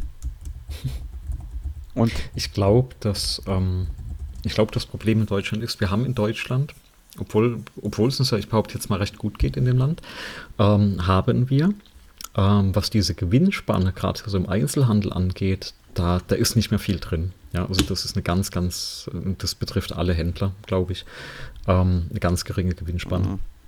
Und der Kassiervorgang, der, der darf da auch nur eine gewisse Zeit dauern. Und das, da kommt auch, glaube ich, dieser Stress her. Also der wird ganz knallhart gerechnet, ob das jetzt ein Rewe ist oder irgendwas anderes. Ne? Äh, vermute ich jetzt einfach. Das dass man sagt, ja so, ein, so, ein, so, ein, Kassiervorgang darf halt nur so und so lange dauern, dass die Schlange sich nicht ähm, äh, zu groß wird und und und. Also wäre jetzt so meine Vermutung erstmal. Also das, das, ist, das ist etwas, ich, das würde ich verstehen, wenn es denn Alternativen gäbe, die gescheitert wären. Aber das ist, für mich klingt das wie so eine Management selbst erfüllende Prophezeiung. Weil das, das, was du gerade sagst, das fühlt sich ja grundsätzlich richtig an. Also es fühlt sich ja richtig an, dass man sagt, ja, also wenn dieser Zahlungsvorgang oder dieser Kassenschritt länger dauert, dann kostet das mehr Geld. Also das würde ich jetzt grundsätzlich erstmal unterschreiben, das ist was, was mhm. sehr intuitiv richtig klingt. Ich glaube aber, es ist intuitiv, es ist, es ist faktisch falsch. Natürlich kostet es mehr Geld, wenn der da eine Stunde sitzt statt eine halbe. Mhm. Aber ich glaube, ähm, es kommen weniger Leute oder es ist unangenehmer für deine Kundschaft oder, oder, oder. Und die Kosten von den Sachen, die da im Laden verkauft werden, mhm. mit dem Kassenkräften irgendwie gleichzusetzen oder ja, zu verrechnen, ja. das halte ich auch für einen generellen Fehler. Scheinbar geht es in anderen Ländern, anderen Kulturen komplett anders. Mhm. Ähm, scheinbar sind die Preise da die gleichen oder wenig oder sogar günstiger. Mhm. Ähm, scheinbar sagen sich manch andere, ähm, zum Beispiel sowas wie, naja, ähm, wir können über den Preis miteinander Wettbewerb machen. Das scheint, dafür scheint sich Deutschland entschieden zu haben. Mhm. Oder wir können den Preis einmal angucken und dann können wir ein zweites, eine zweite Variable dazu nehmen und das ist die Qualität. Ja. Und wir machen einfach mal Wettbewerb über Qualität. Mhm. Und andere Länder fahren, das ist jetzt meine Erfahrung aus, eben im, in, in anderen Kulturen ähm, das ausprobieren und auch mal in den Supermarkt zu laufen, andere Kulturen fahren diese Qualitätsschiene und haben damit Erfolg. Mhm. Weil die Leute das gutieren, dass eben ein, Apfel, wenn ich ihn kaufe, ja, ein schöner, schöner, leckerer Apfel, nicht eine Druckstelle hat, nachdem ich ihn durch die, Kasse, durch die Kassenzone geführt habe. Ähm, und, oder, oder zum Beispiel, wenn ich, in, ich habe jetzt vorhin wieder die, die, die gesehen, es gibt irgendwie essreife, vorgereifte Mangos in Deutschland. Das ist ja alles mhm. ganz toll, nur die sind halt nicht reif, ne? also ich weiß nicht, wenn, hast du mal eine Mango gekauft? Das ist meistens bei mir, ich habe das Glück, entweder sind sie Matsche, äh, einen Tag mhm. später, ja, ja, dann ja. sind sie schon quasi schon ü, oder sie sind noch total hart. Ich habe ich ganz selten passiert es mal, dass ich den Moment erwische, an dem das Ding essbar ist. Die landen bei uns dann meistens in den Smoothies, ja.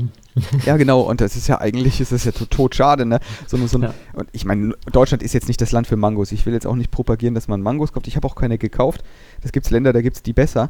Aber selbst heimisches Obst und Gemüse wird oft in einer, in einer geradezu schlimmen Qualität angeboten, was einfach daran liegt, dass man nur mit dem Preis irgendwie äh, mhm. Wettbewerb betreiben will. Also was, was wir tatsächlich machen, ist, äh, wir haben jetzt, also mehr aus Zufall, also gerade weil du das sagst, ne?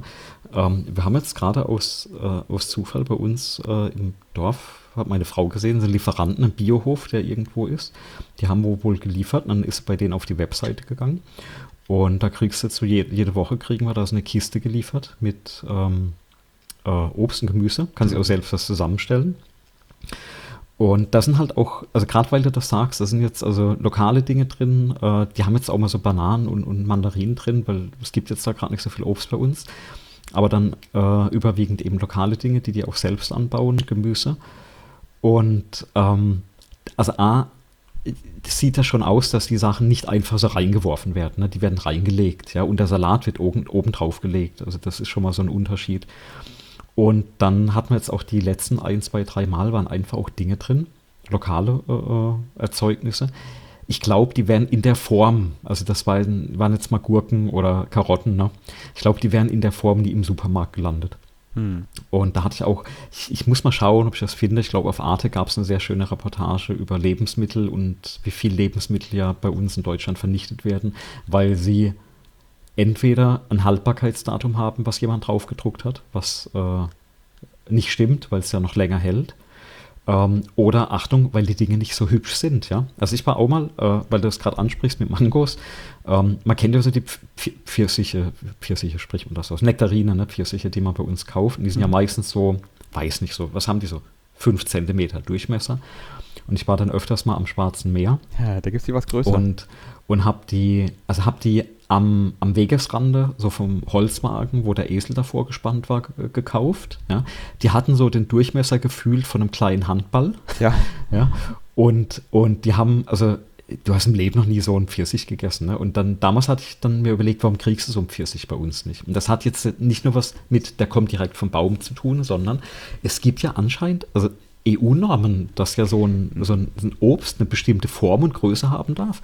Und wenn das nicht in diese, also wenn es zu groß ist, darf das da, fällt das ja aus dieser Norm raus. Und ich denke, what? Ich, ja, weil, also, ich, weiß nicht, ob das wirklich stimmt. Ähm, ich doch, glaube, ich doch, glaub, es gibt Größen, es gibt Größen und ja, zwar klar, in, in beide Richtungen, ja. Genau, damit du ein Produkt in irgendeine Kategorie ein, ein, einsortieren ja, kannst und dafür Förderung bekommst oder irgendwelche sonstigen Nachweise oder, oder Nachlässe bekommst. Das verstehe ich alles. Da muss man ja auch Regeln aufstellen. Aber ich glaube nicht, dass das das Problem ist. Ich glaube, wenn du dich, wenn du, wenn du im Großhandel, also wenn du, wenn du zum Beispiel mal mit einem Japaner sprichst, warum das in mhm. Deutschland denn nicht solche Qualität gibt und auch mal mit einem ja, Händler, ja. einem Obsthändler oder einem, einem, einem, Fischhändler sprichst, was der, weißt du, was der dir erzählt? Der sagt ja, dir, nein. wir bieten das Zeug gar nicht nach Deutschland an, die kaufen das nämlich nicht in der Qualität. Mhm. Ja. Also die könnten das, es steht jedem deutschen Großhändler frei, das Zeug anzubieten. Ja, ja, ja. Da, muss, da muss man nicht die EU als Grund finden. Das ist halt einfach etwas, was auf der Qualitätsebene kannst du keine Preiswettbewerb äh, machen. Und deswegen bieten das, die das nicht an. Das du müsstest dann halt für deinen Handball großen Pfirsich Einzelpreis von 3 Euro verlangen. Und es gibt Länder, ja. in denen ist das realistisch. Und ich ja. bin jetzt ganz ehrlich, ich würde für einen sehr guten Pfirsich auch Geld ausgeben. Ähm, der, der, nur er wird mir ja gar nicht angeboten. Und was ich ja. meine, ist nicht, ähm, das, was du jetzt gesagt hast mit dem mit der Bio, das ist nochmal ein, ein extra Thema, finde ich. Das mhm. ist ein Bio und ja, dass dann Sachen weggeworfen werden und dann dort nochmal extra mhm. be gut behandelt werden. Sondern ich meine, es ist möglich, diese hohen Qualitäten, auch handballgroße Pfirsiche, in industrieller Skalierung herzustellen. Mhm. Das machen andere Länder. Ich mhm. kriege diese handballgroßen Pfirsiche oder als ich, als ich mit meiner Frau zum ersten Mal in Japan war, sind wir einfach nur in den x-beliebigen Supermarkt gelaufen. Da lagen Äpfel. Da war gerade Apfeljahressaison. Mhm. Äh, ja, ja. Und da lagen Äpfel, die waren tatsächlich so äh, handballgroß.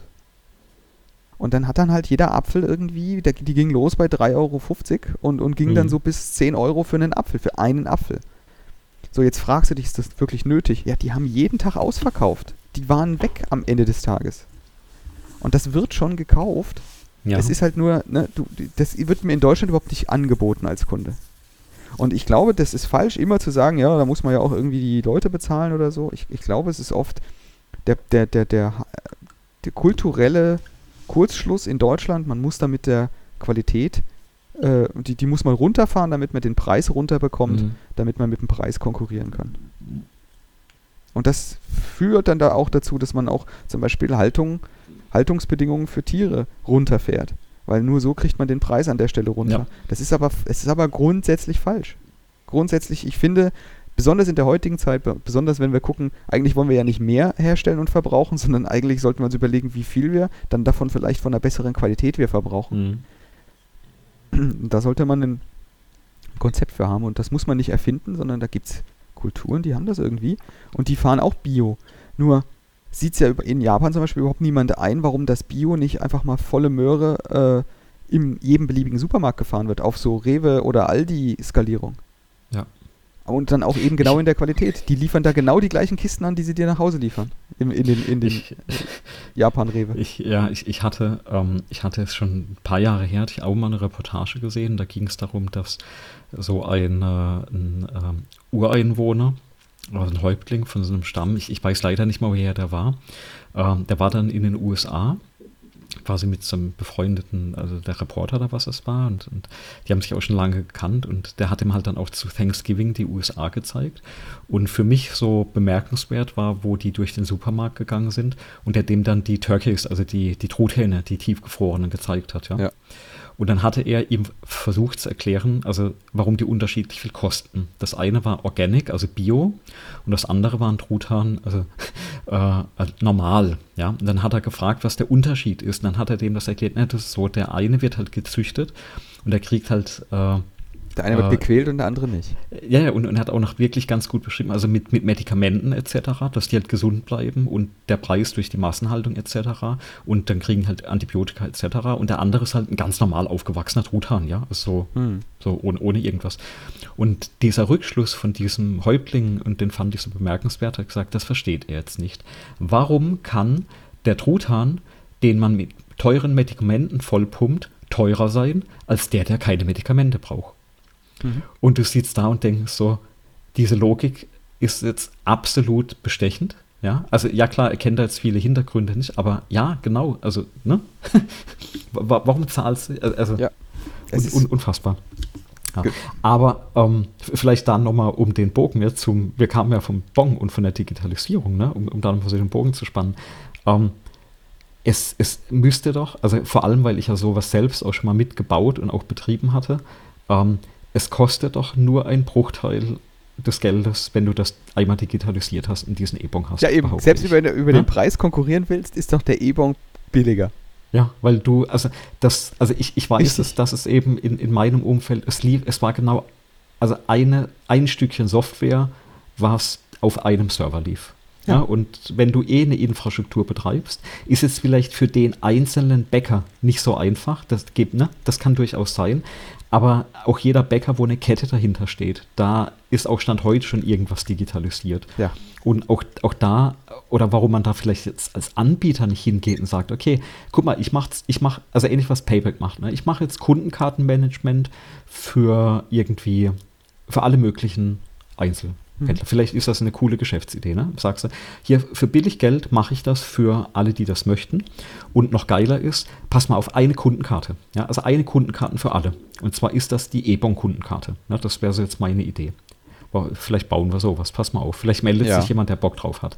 Ähm, so, eine Kundenkarte für alle. Und wenn ich die Kundenkarte irgendwo scanne, dann kriege ich halt automatisch meine E-Mail geschickt. Fertig. Und da ist halt mein Bon drin. Ne? Mehr brauchst du nicht.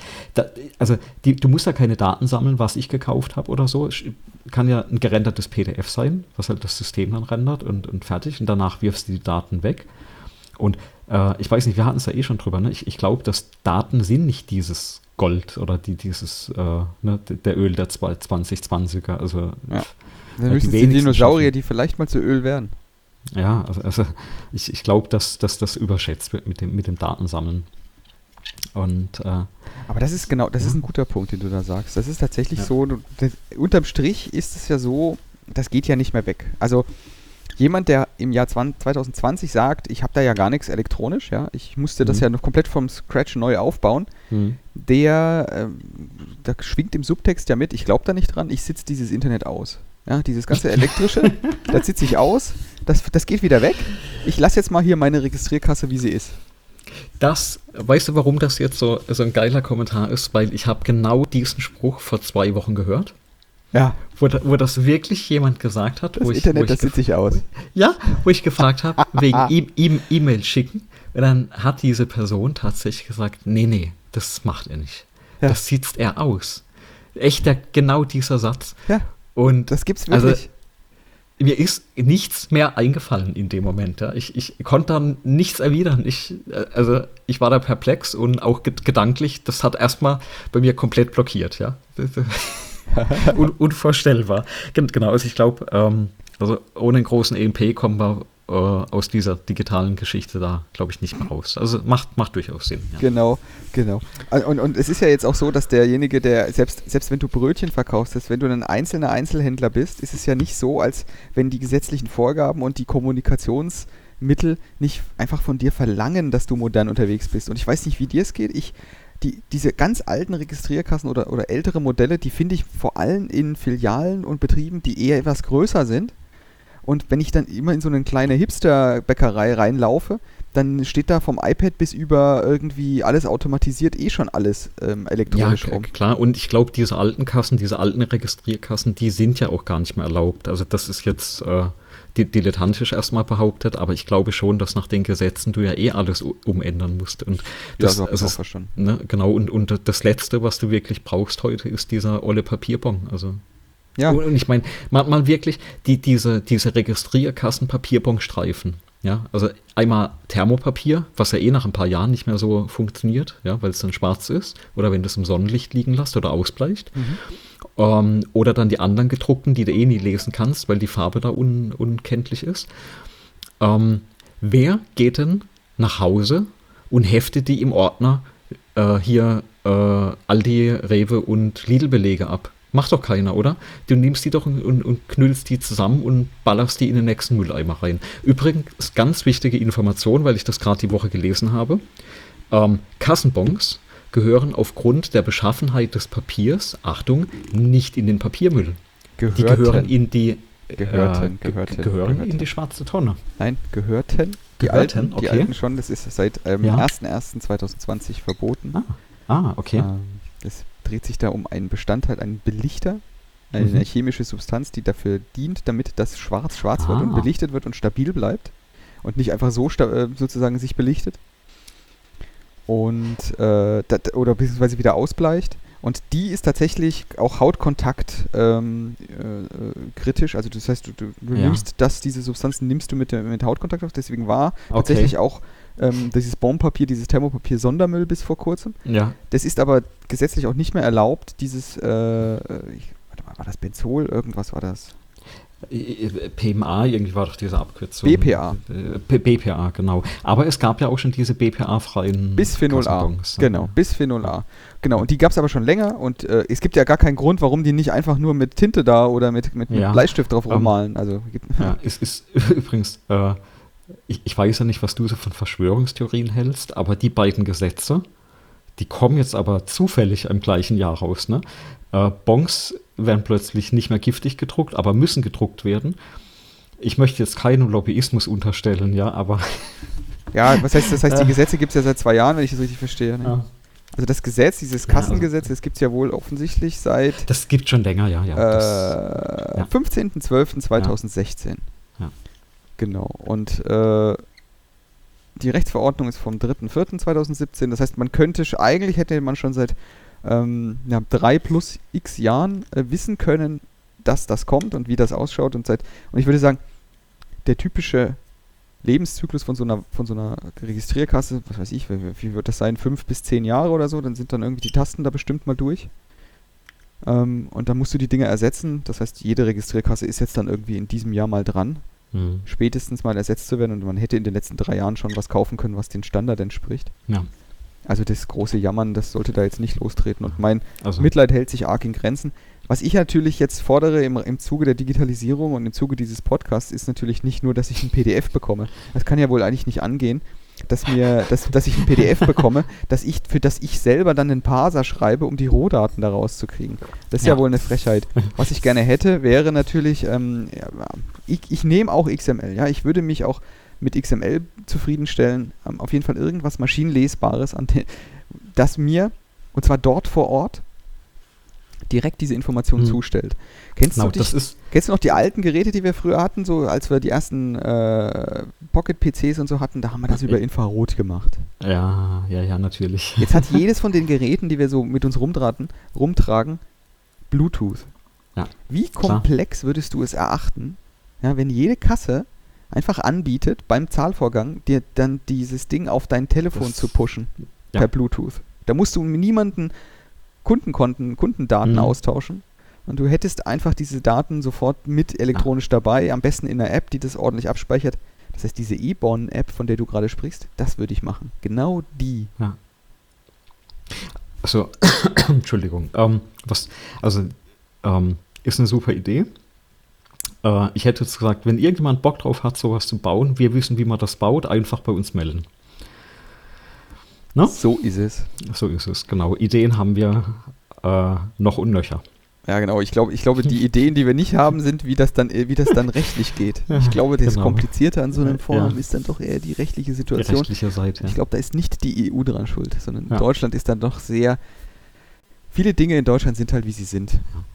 Aber auch unge ungeachtet von, von dem Recht, ne, ähm, wenn, wenn du das äh, normieren würdest und sagst, es gibt eine internationale Norm, wie man solche Kassendaten austauscht auf dem Handy per Bluetooth und das kann dann in lokale Gesetze überführt werden. Also das ist also dieser Regelablauf. Äh, ne? Normen sind ja keine Gesetze, aber die sind international gültig und du kannst Normen dann wohl in Gesetze überführen, in lokale mhm. oder nationale. Und das wäre so ein Weg. Ne? Also warum gibt es nicht eine, genau das, was du beschreibst, die, diesen Bon-Austausch zwischen Mobilgeräten und, und Kassiergeräten ähm, äh, äh, als eine ISO-Norm oder irgendeine andere Norm? Das würde mich und wundern, wenn das jetzt mittlerweile bei dem Apple Pay nicht schon wenigstens angedacht gewesen wäre. Ja. Ich meine, die haben den kompletten Ende-zu-Ende-Prozess ja schon da. Die wissen, das ja. ist der Betrag. Jetzt dann noch zusätzlich ein, ein XML-Dokument mit dabei zu packen oder diese Information strukturiert dabei zu packen, was es denn jetzt genau ist, was da bezahlt wurde. Da hätte ja in dem Fall äh, sogar der Zahlungsdienstleister ein Interesse dran, das zu mhm. wissen. Also ich kann mir fast nicht vorstellen, dass sowas nicht schon vorgedacht wurde. Es ist aber noch weit weg scheinbar, weil ich kann mir nicht vorstellen, warum das schwierig sein soll, ähm, außer eben, dass die Kassenhersteller das überhaupt nicht wollen. Hm. Aber das ist auch wieder dieses Fehlverständnis. Ich glaube, so ein Kassenhersteller, ja, der so eine Registrierkasse herstellt, der setzt sich auf diese Daten drauf und lässt niemanden ran, die in dieser mhm. Registrierkasse drin sind, nur mit seiner eigenen Software, weil er bis heute glaubt, das sind seine Daten ja, mhm. und das ist das Gold der Zukunft. Ich glaube, mhm. dieses, dieses grundsätzliche Missverständnis führt zu ganz vielen Geburtsfehlern bei moderner Technik. Und eines dieser ist es, glaube ich, dass man dann so auf seinen Daten drauf sitzt. Ich hatte das Beispiel jetzt auch mehrfach ähm, in den letzten Wochen mit irgendwelchen Herstellern von Großgeräten, wo du teilweise Millionen Euro für irgendwelche Geräte ausgibst und der Hersteller, der dann gütigerweise erlaubt, dir als Käufer, als Besitzer, du, du betreibst das, das ist dein Strom, der da verbraucht wird. Mhm. Und der Hersteller erlaubt dir gütigerweise auf äh, einen Bruchteil der Sensordaten in dem Gerät zuzugreifen. Mhm. Und der Rest, fängt, den claimt er für sich. Fängt ja schon an bei, ähm, was weiß ich, äh, wo wir es gerade heute in der Pre-Show davor hatten, hier mit äh, äh, Spinning-Fahrrad, wo er mhm. auch Sensoren drin hat, ähm, wo, wo ich jetzt quasi nur ein oder zwei Apps gefunden habe, die sich quasi direkt auf diese Sensoren connecten können. Ja. Ähm, wo, wovon eine war, glaube ich, hier äh, Runtastic, die, die Fahrrad-App, die jetzt inzwischen Adidas gehört und nicht mehr unterstützt wird. Ähm, die hat sich instant mit allen drei Sensoren bei mir am Fahrrad verbinden können. Ähm, war auch die einzige, die das auslesen könnte. Bei allen anderen, die schaffen nur ein oder zwei Sensoren. Ich glaube, da muss ich auch mal selbst was schreiben. Äh, angefangen von der Waschmaschine, Wäschetrockner, Kaffeemaschine, wo überall Sensoren drin. Äh, Kaffeemaschine 100 Pro hat die einen Zähler drin, weil die ist digital, die weiß, wie viele Kaffeetassen sind durchgelaufen. Ja. Und ganz, ganz ehrlich, es fängt doch schon Stand heute beim Auto an. Ne? Ich hätte gern den Stöpsel ähm, bei meinem Auto, wo ich meinen USB-Stecker reinstecke und rauslesen kann, was das Problem beim Auto ist. Und nicht äh, 15 Kilometer zum nächsten Autohaus fahren muss, dass der dann eben mit einem Logger ausliest und mir sagt, was im, im Fehlerlog drin steht. Ja. ja also, also vielleicht gibt es da den einen oder anderen, anderen Hack und das ist ja immer noch meine Hoffnung auf die E-Autos, weil wenn es elektrisch ist, dann kriege ich es leichter gehackt. Äh, so, so weit man das machen darf. Und, äh, und weil sie meistens eh von Scratch ja. angefangen haben und die waren halt nicht genau. so doof und haben das äh, zugenagelt aufgebaut. Ja. Das Problem mit dem, mit dem, mit dem Sportgerät habe ich auch. Ich habe das tatsächlich auch mal mit dem Hersteller gesprochen, deswegen. Ich habe mhm. hab so ein Laufband, das hat äh, Bluetooth Low Energy, so ein BLE-Interface. Äh, ja. Und wenn du dein Telefon daneben hältst, so völlig ohne Authentifizierung, kannst du dann da Daten abrufen mit der App von denen. Ja. Und jetzt habe ich gefragt, das ist ja alles ganz toll und, und, und dufte, dass ihr da eine App für Windows habt, aber ich habe kein Windows. Ich brauche da jetzt irgendwie, ich will da selber schreiben. Sagt mir mal, wie euer Protokoll funktioniert. Mhm.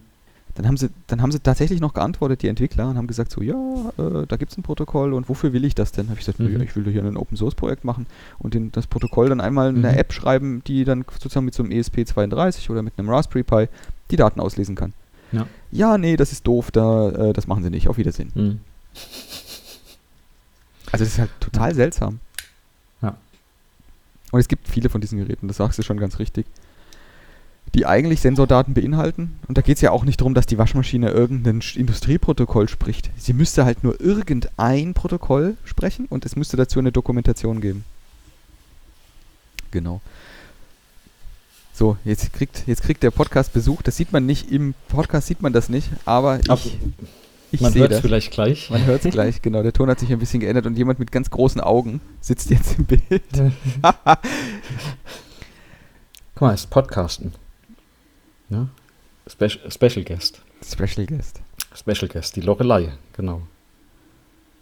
Ja, also Frau ist gerade mit Nachwuchs vorbeigekommen, ne, für alle, die es jetzt da nicht sehen können. Und die sitzt jetzt gerade bei mir ganz friedlich auf dem Schoß und guckt das Video vom Daniel an. Ja, das ist erstaunlich, wie friedlich. Das muss ich jetzt ja, ja schon, mal, äh, schon mal sagen. Und, ja, ja, und, und würde am liebsten schon mittippen. Ja? Äh, dann waren jetzt mal alle meine Kinder im Podcast super. Ne?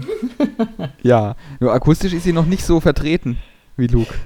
Ja, ich, ich, ich weiß nicht, ob, ob man sie vorhin hat es ein bisschen gebrabbelt, ob man sie vielleicht im Hintergrund mal ah. mitgehört hat. Das werden wir bei der bei, beim äh, Nachbearbeiten wahrscheinlich hören. Ja, wir sind jetzt Aber auch schon in, sehr, in den, genau. Sehr friedlich, ja. Wir sind jetzt schon wieder in den zwei Stunden und wir hätten ja. jetzt eigentlich noch ein Thema und ich glaube, dieses eine Thema heben wir uns fürs nächste Mal auf. Ja, das, das heben wir auf. Ich glaube, da können wir. Wir haben jetzt da zwei Themen. Ähm, mal schauen. Ähm, also zwei spannende Themen, kann man ein bisschen teasern. Das, das eine ist ähm, über die Zukunft und Vergangenheit vom .NET Framework. Mhm. Ja, äh, ein bisschen polemisch. Das .NET Framework ist tot. mal gucken, vielleicht kriegen wir auch irgendwie. Ich, ich, ich habe mir überlegt, ob wir, ob wir mal gucken sollen, ob wir vielleicht den so einen Programmmanager oder Product Manager vom .NET Framework in den Podcast bekommen. Ist ja nicht so, als würden wir dann keine kennen. Ich wollte gerade sagen, und es gibt da auch den einen oder anderen deutschsprachigen. Ähm, ah. Vielleicht, ja, könnten wir mal fragen. Dann könnten wir über das Thema äh, äh, wie haben wir das das letzte Mal schön gesagt? Äh, Dilan, die, die, diletieren. Wir diletieren, diletieren, gut genau. Und, ja, tief vor genau. hin. Ja. Und das andere ist, weil du über so einen richtig coolen Tweet drüber gestolpert bist. Ähm, und da dachte ich, lass uns da ein bisschen äh, ausführlicher drüber sprechen, weil das vielleicht ganz für den einen oder anderen interessant ist. Ähm, Fließkommazahlen, also Floating Point Numbers die sind, also wer das aus der Mathe noch kennt, nicht assoziativ. Das muss man sich mal drüber äh, Gedanken drüber machen, äh, dass 1 plus 2 ungleich 2 plus 1 ist, in dem Moment, wenn man mit äh, IEEE Fließkommazahlen spricht. Und als du das aufgeworfen hattest, die Frage, dachte ich, ja, ist doch klar. Mir war das ja. halt klar, weil ich das in der Vorlesung den Studierenden beibringe genau das Problem erkläre. Und deswegen dachte ich auch, da nehmen wir uns ein bisschen mehr Zeit, erklären das System dahinter, wie man damit rechnet, wie Fließkommazahlen funktionieren, mit dem Ziel, dass wenn wir da rausmarschieren, alle verstanden haben, wie Fließkommazahlen funktionieren. Ja, ich glaube, das ist ähm, die, an, am Beispiel der Fließkommazahlen ist das ein super Beispiel dafür, ähm, was heute hinten runterfällt in der Lehre oder wenn jemand anfängt ja. zu programmieren und, und, und irgendwelche Sachen mit dem Computer zu machen. Weil jetzt eine Programmiersprache lernen, das ist ja das eine. Und heute ist die Flughöhe, eine Programmiersprache zu lernen, so derartig hoch, ähm, dass wir äh, alten Säcke sozusagen ähm, ein bisschen den, im Vorteil waren, weil wir haben das nicht auf Basis von Frameworks gelernt, sondern wir haben das auf ja. Basis von, ja, da ist Speicher. Und ähm, wenn du da jetzt das so benutzt, dann ist das eigentlich nur irgendwie ein Template und eine Boilerplate für ein Stück Speicher und das verhält sich so und so. Mhm. Und wenn du dann ja. damit umgehst, also wenn du jetzt zum Beispiel einen Typecast oder sowas machst, von einem Typen auf den anderen, dann passiert das folgende eigentlich nur. Und wenn man dann aus dieser Richtung kommt, dann ist es für einen recht logisch, warum eine Floating Point äh, Addition äh, zum Beispiel eben nicht funktioniert, wie man es auf dem Papier erwarten würde, weil man mhm. auf dem mhm. Papier nur zwei Stellen hinschreibt, ja. sondern eben ein bisschen komplizierter funktioniert oder, oder ein bisschen mehr Komplexität dahinter ist. Und das wird von heute von Browsern, von Programmiersprachen so verkapsuliert und so weggedrückt, dass man da fast keine Möglichkeit hat, wenn man sich nicht selber darum informiert, das zu wissen. Ja, und, und, das Problem ist, man läuft in Schwierigkeiten, also man baut damit Mist, ja. Das ja. ist einfach echt unglaublich. Und, und wie oft das passiert, sieht man am eigenen Leben, zum Beispiel beim Ausrechnen von, von Bon-Gesamtwerten. Ähm, wenn man dann nämlich so eine Bon-Berechnung macht und man hat da verschiedene Zeilen drin und das sind ja auch Fließkommazahlen. Ähm, muss man gucken, was, wie genau sind diese Fließkommazahlen und wie viel wird da noch gespeichert. Weil, äh, wenn man tatsächlich da durchkalkuliert, von oben nach unten durchaddiert, möglicherweise kommen, wenn man es zweimal tut, unterschiedliche Dinge raus. Weißt du, was das total Spannende ist? Einer der Gründe, warum ich mich an einem bestimmten Punkt in meiner Karriere entschieden hatte, in die Lehre zu gehen, war genau ein Bug in einem Team, wo genau das passiert war. wo ein Bug da war, und der hat uns äh, viel Zeit und Aufwand und somit auch im Endeffekt Geld gekostet und auch Unmut, ja. Und, mhm. und bei den Entwicklern sehr viel Unmut beim Analysieren, weil, ah, das muss doch gehen und das muss das Framework sein und, und, und, ja, lauter solche, also polemischen Aussagen.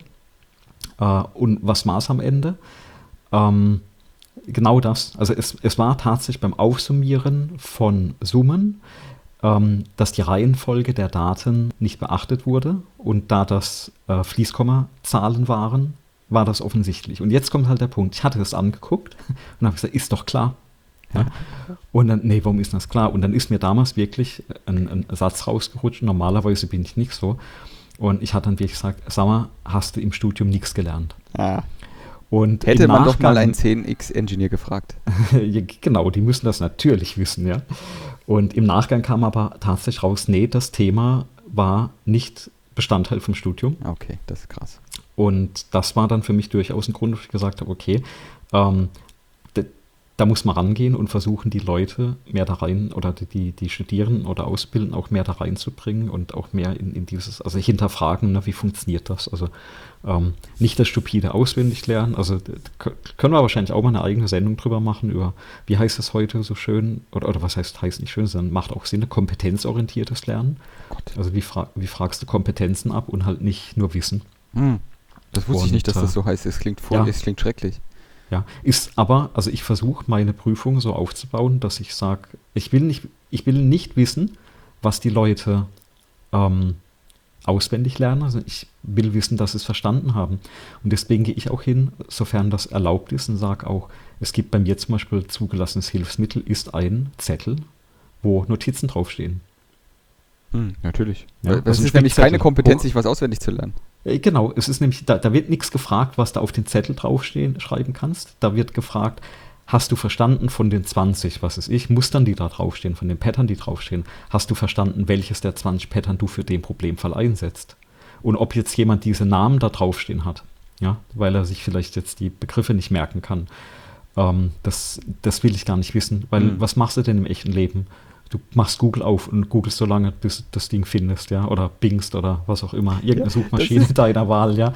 Und äh, aber wichtig ist doch, wählst du das richtige Pattern aus für das Problem oder nimmst das erste. Das ist nicht selbstverständlich, was du gerade sagst, ja. ist nicht selbstverständlich. Ich habe gerade in der Familie den Fall, dass jemand programmieren lernt. Von null. Vorher nie mhm. gemacht. Mhm. Mit Computern mhm. immer umgegangen, immer ja. auch fit mit Computern, aber nie programmiert. Und jetzt ähm, hat diese Person halt gesehen, ja, der Daniel auch programmiert ähm, und die ganz still und klammheimlich ist, ist, ist, ist die Person davon ausgegangen, dass ich selbstverständlich sämtliche Syntax- und Framework-Eventualitäten auswendig kann. Ja. ja und ganz erstaunt, ja, ist er Augen öffnet, dass ich auch einfach eine Suchmaschine anwerfe und alles aus Dokumentation zusammenbaue, weil ich mir den Quatsch halt nicht merke, sondern weiß, wo ich suchen muss. Ja. Ist, äh, ist total cool, weil ich das bei meinen äh, Studierenden habe, wenn die kommen mit einem Problem. Also wir machen sehr viel, weil eben angewandte Wissenschaften, die machen sehr viele praktischen Arbeiten. Und dann kommen die auch vorbei und fragen mich was so, ich habe jetzt ein Problem mit Docker oder ich habe hier ein Problem mit dem und das. Ne? Und dann habe ich hier ein Problem mit was hatten wir jetzt gerade J-Hipster als Framework? Mhm. Und dann habe ich, kommen die, habt da ein Problem und dann erzählen sie dir das Problem und haben da auch unendlich viel Quellcode geschrieben und erwarten, die Antwort kennst. Weißt ja. du, ein, ein Framework, das du nicht kennst, ein Problem, das du nicht analysiert hast, ein Bug, den du noch nicht verstanden hast. Und das Erste, was ich dann immer mache, ich gucke mir die Fehlermeldung ein und gebe die Fehlermeldung bei Google an und lese danach. Und da sitzen nebendran und kriegen große Augen. Mhm. Ja, gleich. Also ich bringe Ihnen jetzt mal bei, wie man so danach sucht. Wie Problemlösungsstrategie. Man systematisch genau vorgeht, um den Bug zu analysieren. Und vielleicht haben auch schon andere das gehabt. Ja, ich bin vielleicht durch die Erfahrung ein bisschen schneller, wenn ich durch Artikel oder Stack Overflow Dinge durchgehe, dass ich nicht mehr alles durchlesen muss, sondern dass du vielleicht schneller ans, also ne, ja, eine genau. Aussage findest oder schneller abhaken kannst, das hilft mir nicht, das hilft mir, folgst du dem Link. Ne? Das ist aber eine Erfahrungsgeschichte, aber ansonsten gucke ich auch nach, weil, mein Gott, ich kenne doch nicht die 134.000 Frameworks auswendig, die es auf der Welt gibt. So ist es. Ähm, ich konnte mal, das weiß ich noch, als Java in der ersten Version rauskam, also es war noch vor meiner Microsoft-Zeit, da hatte ich einen Großteil der API auswendig gekannt. Weißt du, das ging aber noch, weil das waren eine Handvoll Webseiten, also HTML, statische HTML-Seiten, wo die Methoden und Klassen drauf standen. Das konnte man damals noch auswendig lernen.